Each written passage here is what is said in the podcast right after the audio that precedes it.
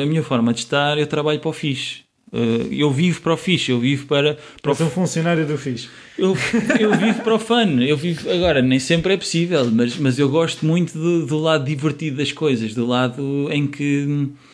Uh, em que eu me possa, não sei, que eu, que eu possa desfrutar alguma coisa do que estou a fazer. Porque estou a fazer por, por, porque sim, uh, mesmo me obriguem a fazer uma coisa, eu sei que vou tentar arranjar forma de dar a volta àquilo e pensar: epá, isto vai ser fixe. Olá e bem-vindos ao Falar Criativo. Eu sou o Rui Branco e este é o podcast sobre criatividade e as pessoas transformam as ideias em algo de valor. O convidado desta vez é o Luís Simões. É um regresso. O Luís Simões foi o convidado 51 do Falar Criativo e hum, na altura a entrevista que eu fiz ao Luís foi via Skype. Ele estava em Hong Kong. O Luís anda a fazer a World Sketching Tour. Ele é um projeto muito giro, muito engraçado, em que ele se largou tudo e foi foi viajar com o objetivo de desenhar os cinco continentes. Aconselho a ouvirem também a, a primeira entrevista que eu fiz com o Luís para perceberem um bocadinho do, do percurso do Luís até chegar ao World Sketching Tour. Aqui o que faço no fundo é pegar eh, no ponto em que o deixei em Hong Kong até, até ao dia de, aos dias de hoje em que desta vez consegui falar com ele pessoalmente. Ele veio, veio à minha casa e foi, foi uma conversa muito engraçada. É longa, como é, como é costume. E ainda tivemos um bom bocado à conversa depois de, de acabar a gravação. Eu gostei muito de conhecer pessoalmente o Luís e acho que vocês, aqueles que só agora vão conhecer o Luís, vão gostar muito dele. Até já.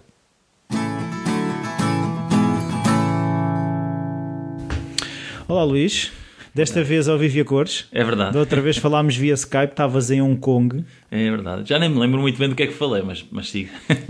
Não, falámos do, do teu percurso a, até Hong Kong. Certo. Fala... Eu estava no início de Hong Kong ou meio de Hong Kong? Já não lembro. É assim, foi, há dois, foi em novembro de 2014. Ah, então isso já foi na altura dos protestos de Hong Kong, portanto eu já estava mesmo. Já, já tinhas desenhado, já tinhas aparecido na CNN? Já... Então pronto, sim, já estava tudo arrumado, estava pronto para ir para a Índia, provavelmente. E, e mudou muito. Aconteceu muita coisa a seguir então. isso. Sim, uh, bom, só o facto de bom, já estar cá, não é? Ter acabado a Ásia e ter chegado à Nova Zelândia, que era um dos objetivos pessoais grandes, chegar mesmo ao outro lado do mundo. Uh, sei lá, coisas que, que, me aconteceram durante a viagem, os roubos que fui a moto comprei na Índia e que fiz 7 mil km com aquilo, com uma Vespa muito velha, de 86, 85. E sei lá, muitas coisas aconteceram, muitos desenhos também, obviamente. É, é, uma coisa que eu, que eu percebi, um, que fui acompanhando, foi um, o viajante que amadureceu e comecei a, a, a ler umas coisas sobre a necessidade de criar raízes, de te agarrar mais. Onde é que isso começou a surgir? De início há um desprendimento muito grande e, e sabes eu acho que quem tem um ritmo de vida muito estático, como era o meu, uh, trabalho normalíssimo, a vontade é romper com tudo. E eu acho que esse foi o meu primeiro ano e meio, até chegar a Hong Kong. E depois de Hong Kong uh, deu-me ali outra vez uma imagem do que era trabalhar, uh, estar empregado, no fundo, sem estar empregado, estava a fazer freelancing. Uh, e deu e, e, como tu desprendes tudo, há muitas regras, os amigos vão se perdendo. Acho que conheces amigos hoje, 10, 20, 30 a seguir, perdem-se todos pelo caminho, ficas só com contacto no Facebook. E há essa, esse construir e desconstruir todos os dias. Uh, tu acordas e nasces, e nasces e morres e vives, e isso tudo que, que dizem é brincar, mas que é verdade. Que a viagem te, te, leva a todos os dias, tu podes ser uma pessoa diferente, no fundo. E no Tábua fundo, rasa todos os dias. Ponto, tu, tu, tu, sabes o que tu, o que tu vais vivendo, não é? Mas as pessoas com quem tu te dás todos os dias numa cidade diferente, uh, para elas és sempre do zero, começas sempre do zero. E acho que foi por aí, foi, foi por aí mais que eu quis dizer que tinha vontade de criar relações, ou criar contactos. E depois também o facto de passar muito tempo sozinho, ficas muito solitário, não é? E isso acaba por ser uma, uma componente que não, não está nas tuas mãos. Aprendes a viver com isso, aprendes a viver com a, com, com a solidão, até porque para desenhar é, é, importante, para fazer o que eu gosto. Uh, Dá-me jeito de estar sozinho, não é? Para passar três horas em frente a um, um sítio qualquer e desenhar. Ou então até para aceitar coisas que me dizem, pá, vem comigo, não aceito.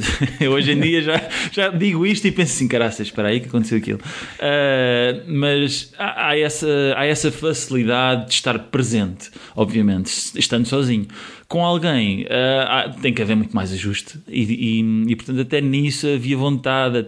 E depois também o próprio desenho acabou por se amadurecer acho eu e foi, foi criando histórias à volta do próprio desenho que, que eu dou a, ainda falei hoje com uma pessoa que me disse eu tenho vontade de saber os cheiros tenho só, só vontade de, de, saber os sons que estavam a acontecer com os teus desenhos. Portanto deixou de ser um desenho simples para ser um desenho mais encorpado e, e, acho que a viagem, eu como pessoa também, como viajante, me tornei mais encorpado. Gosto, gosto de sentir que as coisas tenham mais uh, coisas, passa a redundância, a acontecer também comigo, não é? Talvez daí o querer ganhar raiz seja o facto de querer partilhar, uh, estar mais junto com, com as pessoas e, e depois, como recebia muito também durante a viagem tinha vontade de dar e, e, o dar era muito curto da minha parte, porque o que é que eu podia dar? Não podia muito, dar, dar, muito mais para além das histórias, das convivências, em inglês, muitas vezes macarrónico da parte de quem eu. da minha parte, alguma, mas de quem eu também conhecia. Uh, pronto, foram esses desafios todos. Mas a solidão trouxe-te clareza? Em alguns casos, sim, em alguns casos trouxe-me trouxe completas perguntas e, e, muitas perguntas ainda as tenho, e alguns fantasmas que se vai criando durante a viagem. Mas as não... perguntas não são importantes?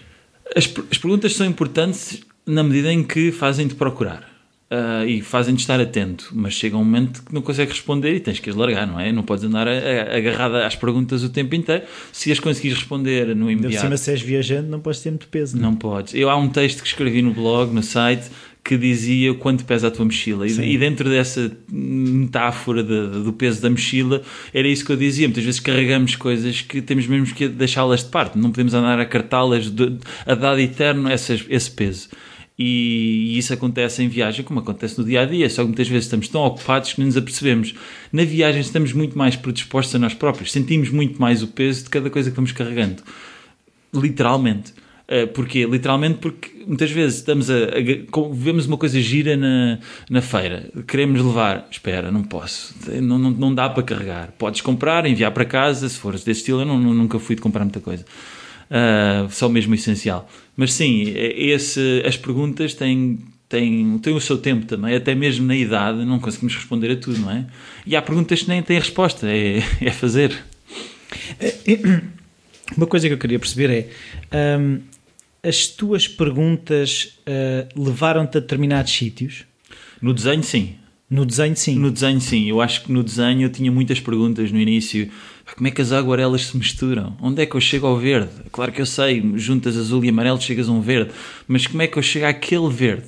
E como é que eu chego à camada que devo dar, primeiro à camada a seguir, principalmente a pintura, porque eu na, na, escola fiz muita linha. Então a linha, o traço para mim é fácil, ou sai, não é fácil no sentido do desenho muito bem, é fácil no sentido de eu reagir bem ao olhar e ver e fazer aquilo de linha mas a aguarela e depois há aqui um outro elemento que era eu venho eu, eu fiz 3D motion computadores ali mesmo hardcore. Ou seja aquilo um mais um não é dois e meio tem que ser dois. E era tudo entre zeros e uns. E quando vou à água arela a água não tem, não tem regra. A água escorre para ali, escorre. Agora, hoje em dia já consigo dominar um pouco a água, mas esse meu lado control freak, muitas vezes, dada a minha profissão, teve que morrer e, e a água também me soube ludibriar e dizer, epá, uh, deixa flu fluir, exatamente como Foi buscar o Bruce Lee? Fui buscar um bocado isso, be water, my, my friend. friend. E, e, e, water é can flow, water can crash. exatamente. Mas olha que eu digo isso muitas vezes, sabes? Porque a água, a água de facto é, é um elemento, e eu também sou caranguejo, talvez ligue-me um bocado a isso, e esta coisa da... Eu nunca fui muito isto, isto é, a nossa conversa vai ser com mais choreiras, é? mas uh, eu nunca fui muito de religião, e ir à igreja, e muito crente, e eu fui muito cético e muito palpável, ou seja, eu se não vir, um, um, bocado, um bocado assim. Uh, ver para querer. Ver para querer, um bocado. Até mesmo comigo, ou seja, ah, és bom, então faz lá para eu. Para mostra tu, lá. Mostra lá se és bom a ti próprio, não é? E sempre fui assim, rigoroso comigo próprio e a tentar uh, justificar-me a mim próprio.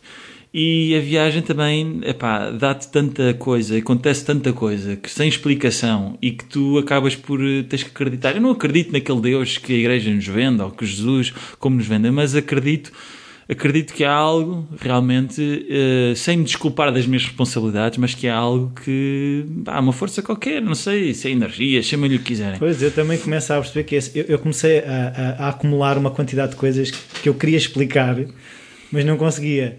E então comecei a perceber, eu não sei o que é, mas existe. É como as bruxas, não é? e, e eu acho que passa, às vezes eh, em viagem, há um exemplo claríssimo, eu estava no Japão, não tinha dinheiro, não conseguia levantar dinheiro em nenhuma caixa multibanco, estava numa pequena zona do Japão, numa, numa aldeia do Japão, e saio da, da, da loja de, de, de, uma zona de, de, conveniência, loja de conveniência, cá para fora totalmente desolado, não tinha, não tinha como sair dali daquele, daquele raio sítio e os meus cartões não funcionavam, nenhum deles. E depois a mudança horária eram 8 da manhã lá, cá era profunda, era noite profunda, portanto nem dava para comunicar com os meus pais, é pá, desenrasquem-me, façam aí qualquer coisa, vejam se há algum problema com os meus cartões. Estava entalado, à boa maneira portuguesa e tinha que fazer check-out num hotel, portanto, totalmente enrascado. É pá, hoje vai ser na rua, já estava a fazer as contas, hoje vai ser na rua. O que não era fixe porque eu estava lá em dezembro, ou seja, um uh. frio do caraças. Uh, Sento-me e pensei: é pá, olha, não sei, não consigo resolver isto, lá está, não tenho resposta para isto, vou-me sentar aqui um bocado a apanhar sol e pensar em alguma coisa. Enquanto faço isto, chega um fulano, não sei de onde, de onde é que ele veio, e começa-me a dizer em inglês: não há dinheiro, não há dinheiro eu fico especado, não há dinheiro, o que é que queres dizer com isto? Uh, não lhe fiz nenhuma pergunta, mas pensei, ele começou, parecia que estava a gozar comigo, a dizer, não há dinheiro, não tens dinheiro, és um, és um tosco, vieste para aqui não sabias que devias ter arranjado dinheiro antes, coisa óbvia. Claro. Uh, e que fez-me tanta confusão, que eu desliguei-me do homem, o homem depois tentou entrar num carro, ficou ali no, no parque, à volta do, do sítio, e eu comecei a desenhar o homem de memória. Pá, realmente sou estúpido, vim para aqui e não, não me orientei. Uh, às tantas, o homem sai do carro, vai, vai também para uma zona de sol e deita-se no chão a apanhar sol. Assim, caraças, está cada vez mais estranho. Mas liberta. É a doença do multibanco? Não sei o que, pois, talvez. O pessoal ia lá e apanhava aquele bicho talvez fosse uma, uma, uma, um ritual de ir ali tentar sacar dinheiro e não, e não ter ia para, para, para o sol. Entretanto, o que acontece é que eu estou a acabar o desenho, a pintar, e ele aparece muito junto e deixa-me uma nota no, no, no, no telemóvel, no, na, no livro onde eu estou a desenhar, dá-me dá uma nota para o livro e diz-me umas cenas assim a reprimir em japonês e eu fico sem expressão e tento devolver o dinheiro. O gajo exaltado diz-me que não, para ficar com o dinheiro, arranca e entras no carro e vai-se embora. Epá, eu, eu ali sinto-me. Foi a primeira vez, talvez, que eu senti totalmente um, um sem-abrigo, no fundo, completamente necessitado e aquela alma, sem eu saber, um puto de, de japonês, falou comigo e ajudou-me e safou-me, literalmente. Eu agarrei naquilo, foi exatamente o que eu precisava para apanhar o comboio e meter-me em Tóquio pá, e assim que chega a Tóquio vou direito a uma caixa multibanco, ah, levanto, levanto dinheiro logo, logo, não é? E até hoje não há uma justificação, quer dizer, e às vezes entre nós, e depois e na altura, depois aquilo levou-me para um patamar que eu não conseguia explicar, não é? Chorei na altura e que me escrevi e na altura eu lembro, pá, nós às vezes em situações normais pedimos aos amigos um bocado de ajuda, falamos a mesma língua, eles sabem o nosso problema, as coisas não acontecem e esta alma, sem saber ler nem porquê, veio aqui, falou comigo e ajudou-me. E, e às tantas. Eh, não há justificação, não há explicação. É, parece que há sorte por teres audazes, mas eu não, não sei, não há justificação. E, e é saberes que aparece esta, esta força, aparece esta esta ajuda sem tu saberes como é que acontece, tu tens que acreditar, tens que começar a ser um bocadinho mais crente que exista alguém que está a olhar para isto, não é? Agora, obviamente, começas-me a dizer, a contar para umas crianças com leucemia e problemas gravíssimos que morrem. Pronto, não, não, não, há, não, há, não, há, não, há, não dá para explicar tudo, mas se calhar, pronto. Comigo... Acho que foi o Stephen Fry que disse, uh, perguntar-lhe sobre a existência de Deus, ele Bone Cancer in Children. Exato.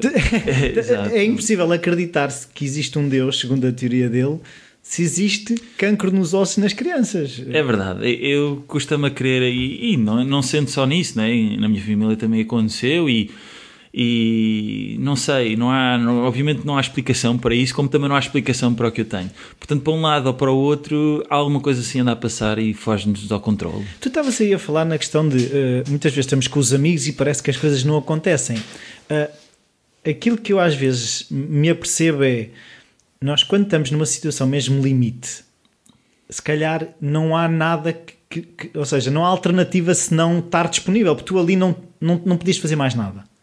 Enquanto se calhar se estivesses cá, epá, o amigo 1 um não coisa, tenta o amigo 2 e se calhar o amigo 3 desenrasca-me. E nunca tens que estar numa situação tão vulnerável. Nunca, aquilo que eu vejo é que nunca chegamos a um limite onde possamos ser ajudados, porque nós, eu pelo menos tenho dificuldade em ser ajudado. Há sempre esta resistência. Não, eu consigo safar-me, então pá, eu sou eu que faço as coisas acontecer. E muitas vezes encontro-me, quando estou pior, é que me apercebo que essa disponibilidade, quando já não há alternativa, é que as coisas acontecem. Tu tens sentido isso na viagem? Sim, a viagem obriga-te a isso, porque é sair da zona de conforto. É, eu, eu acho que quem não sai da zona de conforto não está a aprender nada. Mas tanto faz na viagem como no seu dia a dia. Uh, se tu vais para um país em que já sabes tudo e que tens lá os teus amigos, tens lá tem, tem, sabes os hotéis já onde vais ficar.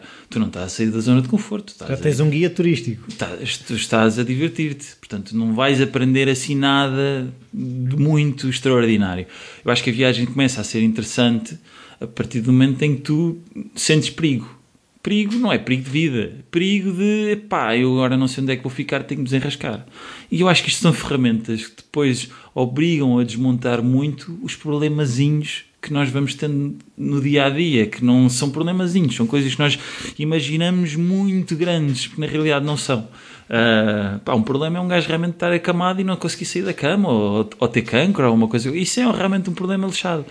Agora, há, há problemas que nós, não sei, criamos e que são muito maiores do que a nossa própria realidade. A viagem, com muitas. Pá, passando o facto de tu teres mudar de moeda e começaste a ajustar aquilo, já estás a criar um conflito. Depois tens o, o, o facto de teres que lidar com a língua estrangeira. Cultura. Da cultura. Que diz A e eles pensam que é B e tu ouves um C e sai tudo ao lado, não é? E depois quando mudas de continente, epá, muda mesmo muita coisa. A, a água corre de outra forma no canal, as, as estrelas são diferentes, a lua mete-se de outra forma, as roupas são diferentes e tu próprio também começas a pensar, epá, pronto, eu agora começas a estar mais em alerta, porque não são as tuas regras, tu não vais na estrada e, e pensas, epá, isto é tudo meu, é tudo fácil e o dado adquirido é diferente, baixa muito o nível e tens de estar muito mais em, em alerta. E acho que a viagem torna-te uma pessoa disponível para o que quer que seja, porque até, até tu próprio sentes-te um bocado sozinho, não é? E, e, se, se não estiveres disponível para o que possa acontecer, se calhar estás a perder uma boa parte da viagem. Eu, eu agora falaste em uma coisa que me despertou aqui uma pergunta que é a questão da identidade. Ou seja, no meio disso tudo, como é que nós continuamos a ser aquilo que achamos que somos? Ou seja, nós temos uma ideia concebida de quem somos. E de repente tu dizes, chegas a um ponto em que começas a perceber, estas pessoas pensam de maneira diferente, às tantas, quem é que eu sou naquele local? Uh, nunca, acho que nunca vais saber essa resposta, acho que é complicado e só precisavas de tempo, não é? Para saberes. Um, tem que haver adaptação. Eu, eu, muitas vezes nem eu próprio sabia quem é que eu era, não é que esteja perdido ou o que seja que seja, mas é, é, epá, é por exemplo, em, quando estive convivido perto numa zona da China que eles eram muçulmanos, barra chineses, e o facto da mulher nem sequer vir para jantar e eu ter perguntado, também não, vem, não quer vir jantar connosco, meti logo o pé na argola. E, e, aquilo choca, não é? Ou ir, depois fiz viagem de, de carrinha, de, de, de autocarro, uh, por essa zona. E eu, eu ir ao meu lado vai o marido, a mulher e o filho. E cada coisa que a mulher dizia, o homem virava e dava-lhe um estaladão, de cima a baixo, e o, e o miúdo não podia chorar, porque se o miúdo chorava, levava também, e o gajo ria-se. Aquilo dá é, é, um, é, é a viagem do terror, aquilo, não é? Porque o que é que tu vais fazer? Não podes, não é? É, é o quê? É, tu, é, então, mas está, está a fazer o quê? E depois a seguir, se calhar a mulher ainda vinha de contra ti porque eles estão habituados àquilo, não é? Portanto, eu próprio, houve muita, em muitas situações, a palavra é adapta-te. Adapta-te sem perderes o que tu és, não é? em muitos casos, especialmente na Ásia, em que há muito, é muito mais conservadora, portanto, tu não fazes, não fazes afrontamentos, tu não, não perguntas coisas diretamente, tens que ir sempre à volta. Eu sentia muitas vezes muito direto, ou, que, ou, tinha, ou era muito emocional, muitas vezes se reagisse e, e, se, se, desse, se lançasse uma piada para a mesa, nem as pessoas percebiam a profundidade das piadas, portanto, as, as, as coisas são, têm que ser levadas de uma forma muito suave e não tão uh, vivida como é cá. Eu, quando cheguei cá, tive alguma dificuldade em adaptar-me, porque há muita entrega, há muita vivência, há muita questão, muita pergunta, falamos de tudo e mais alguma coisa, temos muita opinião e temos este jogo do ping-pong. Tu não precisas fazer uma pergunta para eu te responder. Lá, tens que fazer uma pergunta. Se, se eu te disser assim, é pá, isto é um sol do caraças, isto não é nada. Isto não é nada. É um, é um comentário. É um comentário. Pá, pois, está um... Mas aqui não, aqui. Pois é, ontem teve uma chuva há dois dias que chove. E este tempo não é de agora. E não e sei... sim, dá-me joelhos e não sei o quê. É, é este o nosso, é o nosso ping-pong. Nós adoramos este ping-pong. Uh, e quando alguém não faz este ping-pong, é pá, aquela pessoa é desinteressante à brava. E, e, é preciso saber. E portanto, há muita, houve muitas das coisas que eu percebi que era europeu. E aí, ok, há uma identificação. Quando eu estou com um europeu de onde, de onde, quer que ele seja, eu consigo me identificar rapidamente, até, até mesmo a infância que nós tivemos, os desenhos animados que vimos, a, os, as músicas que ouvimos, os filmes, e dá para identificar essa vivência.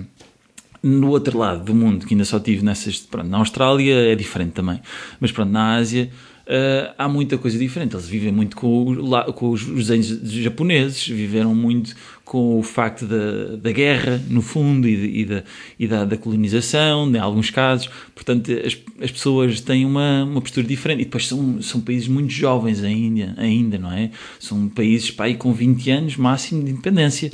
E, e pronto, e há, há, um, há um lado social que não existe. E aí o que eu era tinha que muitas vezes baixar o som, não é? Eu tinha, eu lembro-me que fui fazer uma reportagem, uma espécie de reportagem, desenho com um italiano na zona da Tailândia, em que eles estão ali com problemas porque a Tailândia virou neste momento um país budista. E naquela zona que é junto à Malásia, pá, aquilo foi mal dividido na altura. Uh, e ficou ali uma, uma, uma frente, uma, uma, uma franja de gente muçulmana que hoje em dia é muito oprimida pelas regras todas que, que o regime ali impõe. E, e houve um, um, dia que nós decidimos acompanhar os jovens da nossa idade que, que queriam uh, mostrar-nos um bocado a, a cultura deles. Epá, nós bebemos chá o dia inteiro. Era tudo à volta do chá e sentados à, à chinês. e depois não havia conversa. Da conversa é tudo à volta do chá. Por exemplo, uma coisa engraçada é: então, mas e como é que vocês namoram aqui? Ah, Facebook. Porque não dá para estar à frente um do outro, porque isso é, é não, não dá. Uh, e muito chá, muita conversa à volta do chá, com os pais, com a família, com... E isto... O encher chouriço lá é encher chá. É encher chá, é beber, é beber chá. E depois, se calhar, há muitas categorias de chá que tu vais aprendendo e que isso é capaz de ser interessante. Mas lá layers está. Layers upon layers há muita, há muito, sim, aprende-se muito à volta da xícara, a forma como se pega na xícara, no... estou a brincar, mas, há, mas, mas assim, é muito essa, e, e, que para nós se calhar, é pá, que seca, vamos, mas a seguir... Isto é bechá. Isto é bechá, não, não sais daqui, nem andas para a frente, andas para trás, andas a bechá, e, e depois há muita... Pois há muita hierarquia, não é? Nesse sentido. Uh, e pronto. E... e... tu sentes que é mais difícil então? Ou, ou seja, uma coisa é nós ligarmos uh, às pessoas da Tailândia ou às pessoas da China. Outra coisa é tu consegues perceber se a relação entre eles é humana no sentido que nós a entendemos. Eu acho, eu acho que, como seres humanos, daquilo que tenho visto, todos andamos à procura do mesmo, que é a felicidade. Isso aí acho que é, é a base. Agora, como fazemos é que depois varia de culturas. Eu acho que nós aqui, se calhar, achamos que um gajo andar de jeans é, é normal na Índia um fulano andar de saia é normal. Portanto, eu acho que eh, as culturas são é, é, é um bocado os hábitos, os costumes e, e, isso acaba por ser eh, universal. O que agora eu não posso julgar por mim, não devo julgar e, e nem e, há, e, é normal cairmos no erro de vermos uma vez um acontecimento na Tailândia e dizer é pá, os tailandeses são todos assim. Isto é. Os portugueses são todos preguiçosos. É parte do todo e, é, e, é, e, e, às vezes é, é mau dizer isto, não é? E portanto, eu nesse, nesse aspecto, por mais que aconteça, é inevitável acontecer. Perceberes que, por exemplo, eu posso dizer que os chineses cospem todos no chão. Obviamente que eu estou a exagerar, não é? Tenho amigos chineses que não cospem no chão, mas que é óbvio que se fores à China ouves muito aquele Tumba! Ou que a comer a sopa também é aquela coisa. É tudo o que te incomoda cá e que é falta de respeito lá é assumida, é normalíssima, é uma coisa. Epá, se queres arrotar, arrota, não, não fiques aí a sofrer por causa disso, até é uma coisa que te faz mal. E, e, e aqui é completamente. Se não estiveres entre amigos, não é? É totalmente mau. Uh, claro que ficas mais sensível a outras coisas e menos sensível a outras. Uh, Agora, não sei, acho que. Qual era a mesma pergunta? Perdi-me aqui, entretanto, no raciocínio. Não, estava a pensar, a, a perguntar se a, a, relação entre eles era humana. Ou seja, porque às vezes o que parece é que há, há um, não há uma proximidade. Hum. É, é, aquilo que eu vejo, por exemplo, eu vou dar um exemplo que eu conheço, que é a questão da Suécia. Eu lembro-me quando lá estive, de uma das vezes, o simples facto de eu perguntar a uma pessoa mas pá, está tudo bem contigo. Os olhos dela ganhavam luz, porque não era normal. Não quer dizer que ela não gostasse que lhe perguntassem. Sim, é fora, é claro, é fora.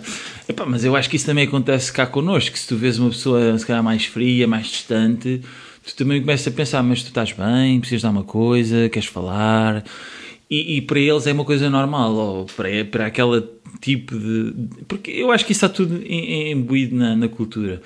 Para mim, obviamente, eu acho que existe muita falta de, de, de, da parte social. É, mas isso tem a ver também com os anos que as pessoas estão expostas à, à liberdade, não é? Ao facto de não precisarem do dinheiro de todos os dias, ou não viverem só com a cabeça no dinheiro. Ou, e, e esta parte social é algo também, se calhar, muito. Hum, sei, mais do, do lado latino, do, da, da, das pessoas que, se, que, são mais expressivas. É, e há um rigor, naturalmente, do lado asiático, em, como eu te disse, se não há afrontamento, como é que eu posso ser eu, não é? Eu tenho que ser sempre uma, uma camada abaixo ou duas abaixo do que sou eu. Porque eh, há, há, há a ideia de que tu se mostras uma, uma emoção, estás a ser uma pessoa frágil, estás a ser uma pessoa debilitada. Aqui é um bocado o inverso, não é? Se tu não mostras emoção nenhuma, és um.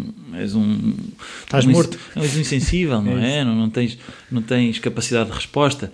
E, e, neste, e isto baralha-nos, quem, quem sai de Portugal. Ah, e depois também, no meu caso, eu nunca eu viajei antes desta grande viagem, viajei, mas fazia viagens um pouco como todos nós, que trabalhamos e temos 20 dias de férias no máximo, ou 25 seguidos, 25 seguidos.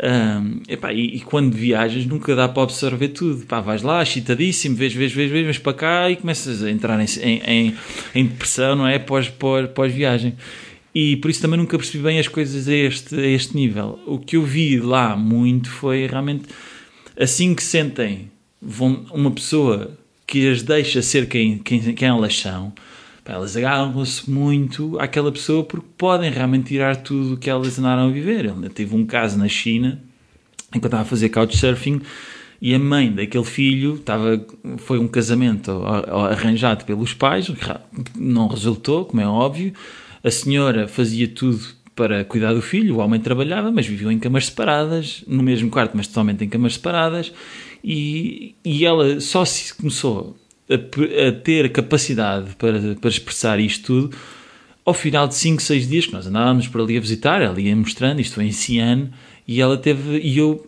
disse, pá, mas abre-te à vontade, diz o que, mostra o que, Pronto, e ela ali começou, mas depois é de uma profundidade, é de uma de uma delicadeza como falam uh, incrível, não é? Como falam, lá estou eu outra vez a generalizar, não é? Foi uma pessoa que me aconteceu.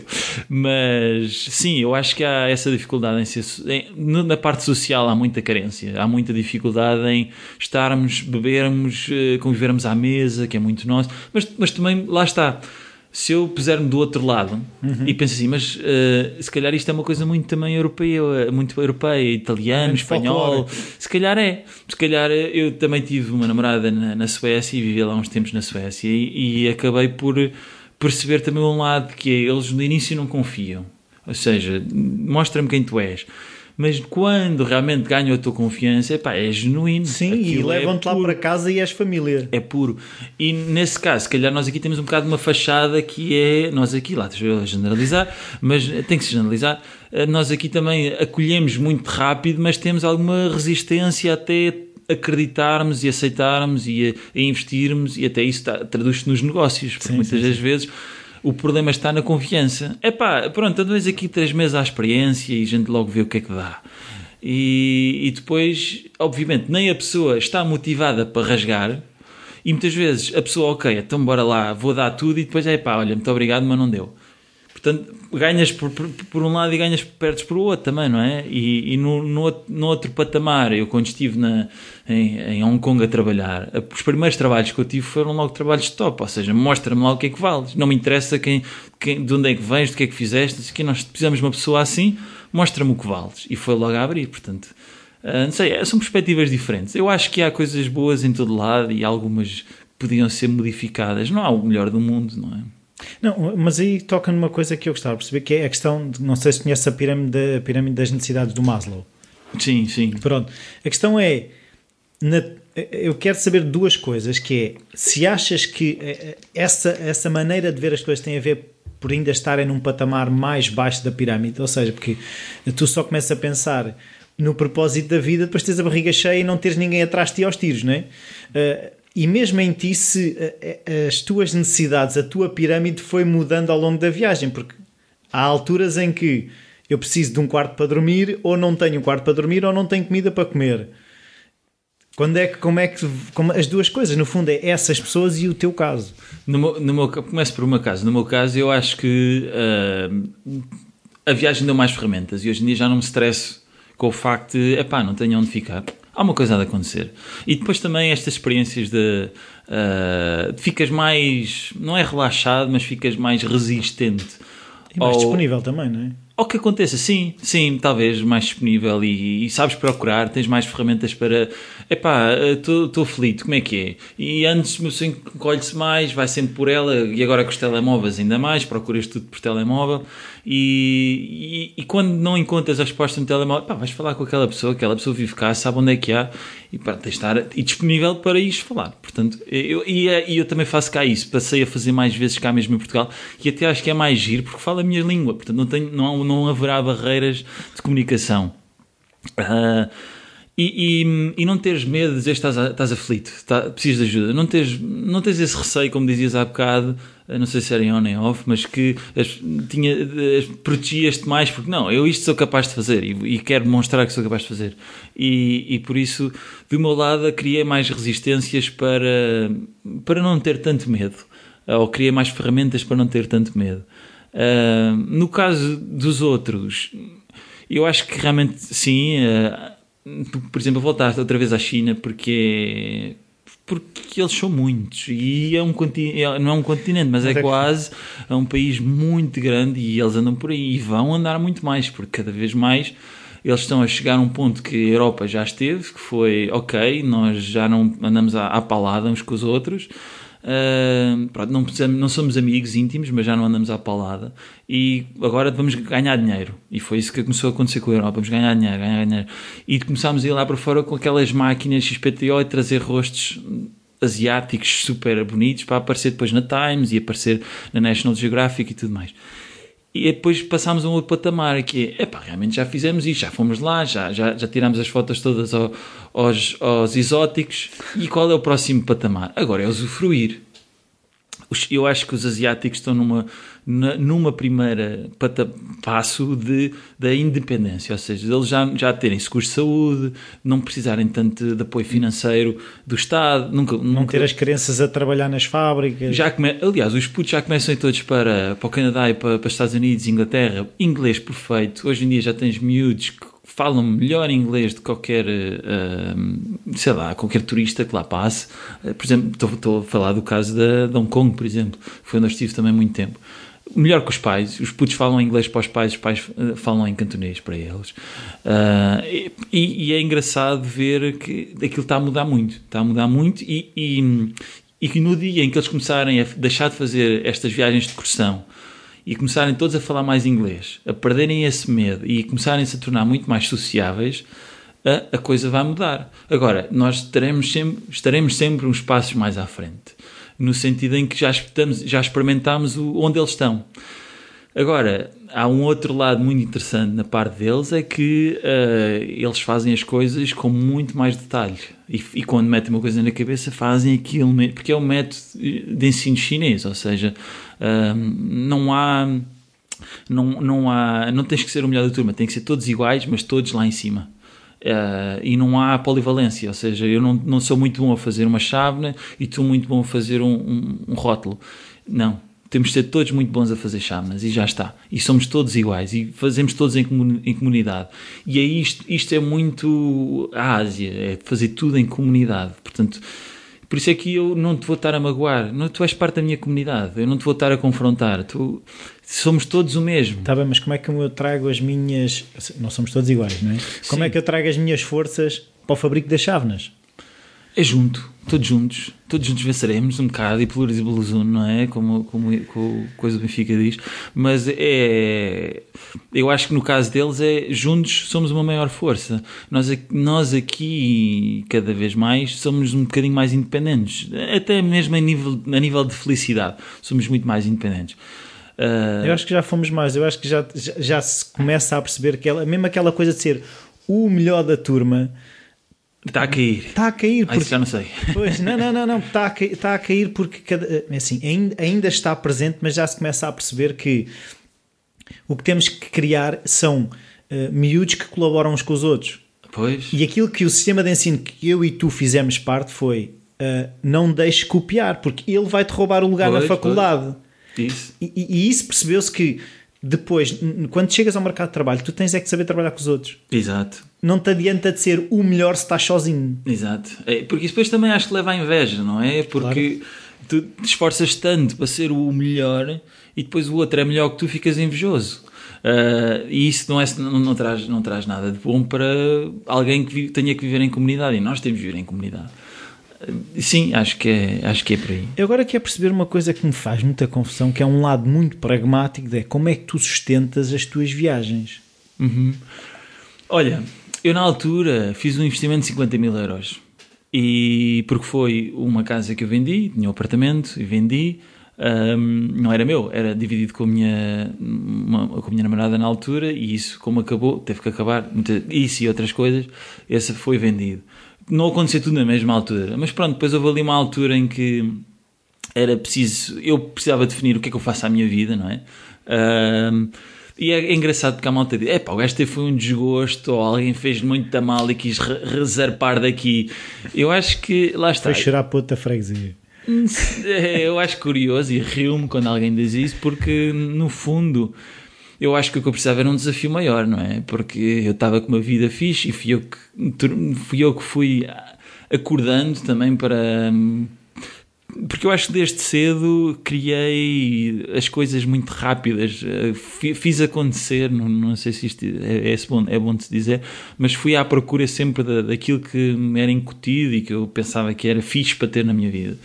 E, e, foi isso que eu fui à procura. Um, e eu acho que a pouco, em, em, sei lá, com 25, 26, 27 anos, consegui reunir eh, as condições para ter uma vida estável e, e estava porreiro com amigos, com grupos, com, com grupos que eu sabia que eu ali estava sempre seguro. E às tantas comecei a perceber, é pá, mas isto é, é pouco, não, já, não, já não sabe, já, já não começa a ter o mesmo sabor. Quando começa a fazer isto 5 anos, 10 anos disto, já começa a não ter o mesmo sabor. E fui à procura de mais. E iniciei-me uh, com pequenas aventuras e, e pronto, e depois fui percebendo, é pá, é mesmo isto. E depois nunca dei valor à, ao desenho. E, e como tinha esse dinheiro e como de facto se calhar nunca tive uma dificuldade em arranjar emprego, uh, não sei se por empenho, não, nunca tive as tais cunhas, nunca tive. Conhecia pessoas e chegava lá e dizia: pá, eu estou interessado nisto, eu, eu gostava muito de estar aqui convosco, este é o meu portfólio. Se vocês tiverem um espacinho, uh, não me importava de mostrar o que vale, o que vale. Uh, e pronto, e, e lá fui tendo as minhas hipóteses, e quando tinha as minhas hipóteses, dava tudo. E acho que e foi isso que, que o desporto também, que eu fiz muito desporto durante muitos anos, desde os meus 5 anos, salvo erro, comecei no judo, era o mesmo puto. Uh, depois foi natação durante 15 anos, depois um desporto muito mal conhecido, que era korfball, que é uma coisa assim mista. Mista? Sim, sim, sim. Mas foi, isso foi muito bom, porque só tens meia dúzia de atletas na altura. Conhecem-se todos. Bom, conhecem-se todos, mas depois não é isso. É que uh, chegas ao topo muito mais rapidamente. Basta dedicar a seres um bocadinho mais atleta. Uh, chegas a um topo e a um nível que depois te permite ir à seleção e isso depois permitiu-me a fazer viagens. Uh, não eram pagas pelo Estado, o facto de estar na seleção, muitas delas eram uh, financiadas por quem podia, não é? Numa casa dos meus pais, na altura não trabalhava. Uh, e depois algum. patrocínios. Sim, e depois algum apoio do, do desporto, como é óbvio, da. Da, da, dos próprios clubes que... Mas não é um desporto de massas, não é? Não era, não, não era não. fácil ter patrocínios nem... Não, não, de todo. Era tudo a, a Carolice, feito por Carolice. Eu era treinador, jogador, árbitro, fazia um monte de coisas, mas aquilo dava. Mesa. Muitas vezes, sim. Mas isto é como o handball, é como o basquetebol, naquela camada amadora, mas que é muito importante, sabes? Eu acho que isso não desvalorizou nada, nem o empenho que eu tive, não é? eu estava naquilo como se fosse, se calhar, mal comparado, um jogador profissional a jogar a, jogar a bola ou qualquer coisa. E eu, para mim, era aquilo. E, o empenho era o mesmo. O empenho era o mesmo. Agora, se calhar a qualidade não era a mesma, mas o empenho era o mesmo. E, e eu isso aprendi muito a não desistir. Uh, uh, o facto de perdermos este jogo, a seguir vem mais outro. E na natação fiz muito. A natação é um desporto sozinho, portanto, faz ali hora e meia, muitas vezes, a nadar para, para frente e para trás. É, dá para pensar mil vezes na vida e essa solidão também ajuda-te a ganhar robustez e confiança. Nós e uma linha no fundo, não é? É, é, e os quadradinhos, os mosaicos, vais contando aquilo tudo. E depois já sabes que há umas lascas no, mais ou menos a meio da piscina. Sim, houve uma que soltou, a semana passada ainda não estava. Olha, alguém deve andar aí uma, um quadradinho solto. E já sabes quando é que tens de dar a volta e, e a quantidade de braçar, porque aquilo é tudo, é um ritmo, é um ritual. Sim. E talvez eu tenha aprendido isso tudo e faça, e obviamente que eu sou a pessoa que sou hoje graças a muito do que fui no passado.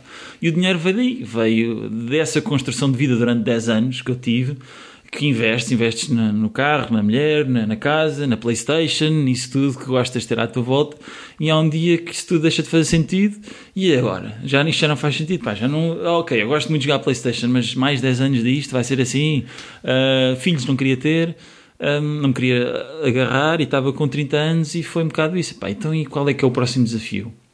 E foi numa viagem que isso, que isso me levei o caderno e comecei a, a, desenhar, estar muito comigo outra vez a desenhar, a desenhar, a desenhar e comecei a perceber, epá, então e nunca dei nenhuma hipótese a isto, porque é que não vou realmente dar esta, esta volta a desenhar? E pronto, e havia um amigo na altura, porque isto também é preciso dizer-se que em 2010, 11, quando eu comecei a pensar nisto, as viagens não eram o que eram hoje. Hoje é muito sexy viajar, se tirar fotos, a mostrar o lado bonito da viagem mas uma coisa é fazeres uma viagem de meio ano, um mês, dois meses, voltares, repensares no que aconteceu e voltas à base. Uma coisa é manteres a viagem sempre fresca. E obviamente comigo eu tive momentos em que, agora mais para o fim, a viagem já não estava tão fresca e tão excitante para quem acompanha e para, quem, e para mim próprio.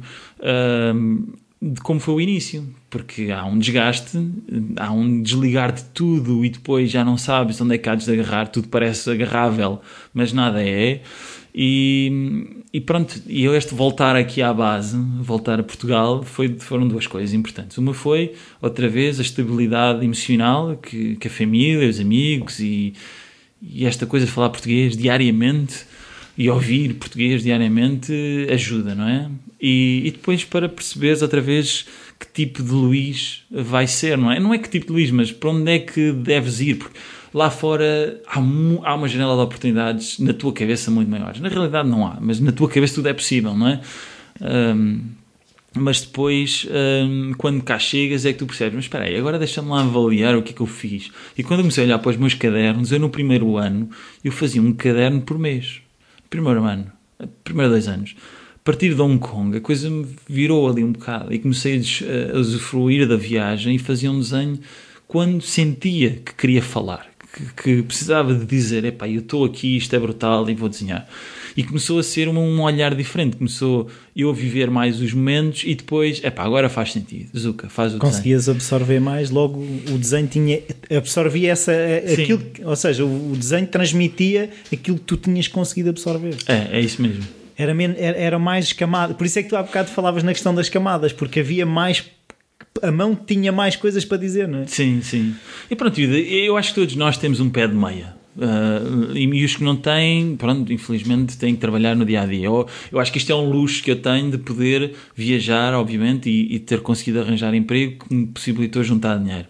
Uh, e agora, sendo que tenho este luxo, ao menos vou utilizá-lo bem. Estou-me a descapitalizar dia após dia, porque uh, enganem-se as pessoas que, que, eu estou a ser pago para fazer isto, ou que eu tenho rios de dinheiro. Agora, também vivo é num limite que uh, o tipo de, hostel, de hostels onde eu fico, hotéis onde eu fico, salvo exceções de muito cansaço ou de algum cansaço, epá, não, agora vou, ou que não há outra hipótese, não é? já tive um cais que só havia mesmo o resort para ficar, epá, e eu pronto, uma pessoa ficar ali uma noite e no dia a seguir pira-se, não pode estar ali muito mais, ou refeições, mas há um controle muito maior porque lá está, uh, há, esse, há esse fundo mas que... no fundo é uma questão de escolha. Eh, Sim, muito. Ainda foi ontem que li uma frase que era: as boas coisas custam o que custam, as más coisas não são um bom negócio a qualquer preço.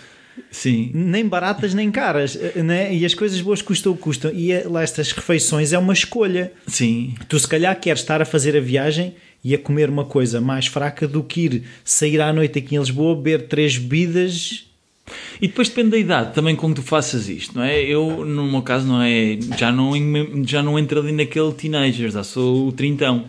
Uh, e, e, depois já começas a privilegiar se há um esforço financeiro numa boa comida porque sabes que já não consegues reagir amanhã assim. Se fizeres uma grande caminhada e depois comes o quê? Farinha, já sabes que aquilo no dia a seguir estás muito cansado. E há duas componentes importantes: o descanso e a comida são fundamentais para estar sempre em, lá em cima. E como eu não estou a fazer a viagem do tira foto, e há uma. Um, há um investimento mental e físico para capturar, desenhar todos os dias, ou praticamente todos os dias, e, e, e, e não só capturar por capturar, não é? Há elementos que são importantes. Tu estás num sítio, se estás em Lisboa e se não desenhas um elétrico, por assim dizer, não estás em Lisboa, aquele desenho não vale nada, não é? Portanto, há aquele, tens que saber perceber o que é, tens de estar atento, não podes estar ali vegetal, eh, que as coisas batam em ti, olha, está aqui isto que fiz, tens que estar atento e sensível a isso. E isso existe muito. Eu, se desenhar três vezes num dia, chego muito cansado a casa. A casa, salve seja, onde quer que à esteja. tenda ou ao chão. Onde quer que seja. Uh, mas, por exemplo, ainda agora, agora para falar em tenda, e pronto, e, e, daí vem há um lado racional de e quanto é que custa ir ali acima da montanha? Pois há, há coisas que não podes fazer só arranco. Quanto é que custa? Ah, custa 40 euros por dia. É pá, não dá. Não posso? Não, não vou? Não, não vou. Então, e qual é a hipótese B? E qual é pode ser? Aprendes a ter ali um, um, um, alfabeto de hipóteses até tu encontrares, ok, isto eu posso, e ali vais. E, e acho que a viagem é isso, é tu perceberes os teus limites, conheceres, e aquilo podes dizer que sim, aquilo podes dizer que não, e uma é coisa que eu percebo pelo, pelo, pelo, teu discurso é que aprendemos também é que o primeiro não não é um não definitivo. Sim, nada é definitivo, aliás, nada é nem tu, nem tu és definitivo. Claro. Eu acho, eu acho que nada, nada é. É que normalmente é uma pessoa quer mudar. Eu vejo também por mim que já me aconteceu, tipo, um gajo quer mudar de emprego ou assim, tenta uma vez, vai a uma entrevista, ah, eu bem me parecia, coisa, ah, eu bem me parecia que não estava na altura. Foi só um não, né? Exato. Sim, não sermos muito rotistas é importante. Há um, tem que haver um otimismo, não é? Eu tenho momentos, tenho fases. Se estiver bem alimentado, sou mais otimista, porque a alimentação comigo funciona assim. Eh, se estou mais melindrado, começo a pensar mais negativo. Um, e depois também se vivemos muito com aquela ansiedade de, de respostas, quando é que se, tem, se, precisamos de respostas para fazer o que nós queremos, aí deixa-nos muita, há muita ansiedade. Há, há, duas coisas, tu vives ou na ansiedade ou vives sempre na esperança de. E isso é, isso é muito mau. Mas eh, agora há, um, há uma coisa que é o dado adquirido. Uh, eu acho que viver com o dado adquirido faz-nos baixar muito a guarda. Sabermos que temos uma cama, um quarto, não sei não sei mais, sabermos que temos um ordenado, baixa-nos a guarda. E no meu caso, eu gosto da vertigem, gosto de estar sempre, de estar sempre ali, eu não sei. Eu não sei, eu vou fazer isso. Aliás, eu comprometo com coisas que eu não sei se eu conseguir fazer, mas comprometo-me. Há uma, há uma. Não me vou comprometer a dizer que consigo pilotar um avião, não é? Mas há um compromisso. Com jeitinho. Com jeitinho, se calhar. Não, se for na PlayStation. não, mas. Uh, há, há esse compromisso e e saberes acreditares que, que, ok, tu mesmo não faças um extraordinário trabalho como alguém que já faz aquilo há 10 anos, mas que podes chegar lá, é importante. Aliás, até o, o meu próprio desenho, se tu vires no, em 2012 até 2017, há uma, uma própria evolução e um querer e uma constante pesquisa que mostra mesmo isso. Quer dizer, eu não, eu não tive, não me senti seguro ali e agora só faço aquilo, não é? Eu, eu ando sempre um bocado à procura. Claro que hoje em dia já estou confortável para dizer: Olha, Luís, podes ir ali desenhar. E eu, claro, desenho, e desenho aquilo da, da forma que é segura para mim, porque estou a fazer um trabalho. Mas quando desenho em casa ou quando faço outros tipos de trabalhos, arrisco muito mais e tento pensar pá, olha, agora só tenho este pincel e vou só desenhar desta forma, porque senão, ah, lá está, acabas por ser. E eu acho que este lado artístico que eu fui buscar em mim, ou que eu reacordei, porque eu acho que sempre lá, lá esteve. O problema é que o design era mais apelativo, porque era design barra dinheiro, e, e portanto lá de conforto vinha mais depressa. Uh, acabou por ser um, acabou por ser, por ser muito mais uh, limitador este lado confortável o que eu hoje tenho é um lado, ainda aqui há dias está a falar comigo, ele dizia pá, nós estamos sempre naquele, naquele, nós nunca desligamos, nós estamos sempre ali em intermédio, ou seja, ei, o que é que se passa? Ah não, não é. E depois sempre à procura, olha, chegou aquela altura de fazer isto yeah. e tu arrancas. E portanto aquele desligar completo de, e agora vou-te fazer desliga completo, não dá. Não dá porque tu, tu passas a ser a máquina, tu passas a ser um motor do que fazes. E eu acho que para daí eu não, não conseguir voltar, acredito que não consigo voltar ao estilo de vida que eu tinha antes. Acho muito difícil, mas conseguir encontrar o equilíbrio é, uma, é, é, o, é o que eu ando à procura neste momento, é encontrar o equilíbrio. Pois, uma coisa que eu também já percebi foi que uh, neste momento já conseguiste uns patrocínios. Uh, não sei se são só cá, se depois uh, as relações vão. Mas a questão é: isso dá-te alguma segurança para conseguir saltar mais longe. Se eu souber que tenho um paraquedas melhor, eu se calhar atiro-me de sítios que não me atiraria se o paraquedas for fraco. Sim, há, há, um conforto e há alguém que espera alguma coisa de ti. Isso é claro. E, e isso obriga-me a trabalhar de uma forma uh, mais, com, com, mais definição, percebes? Com, não é hoje apetece-me fazer um desenho, faço o desenho, amanhã apetece-me fazer uma fotografia, faço uma fotografia. Há um lado mais definido de que estou a fazer, estou a fazer isto e alguém está comigo neste, neste, nesta viagem.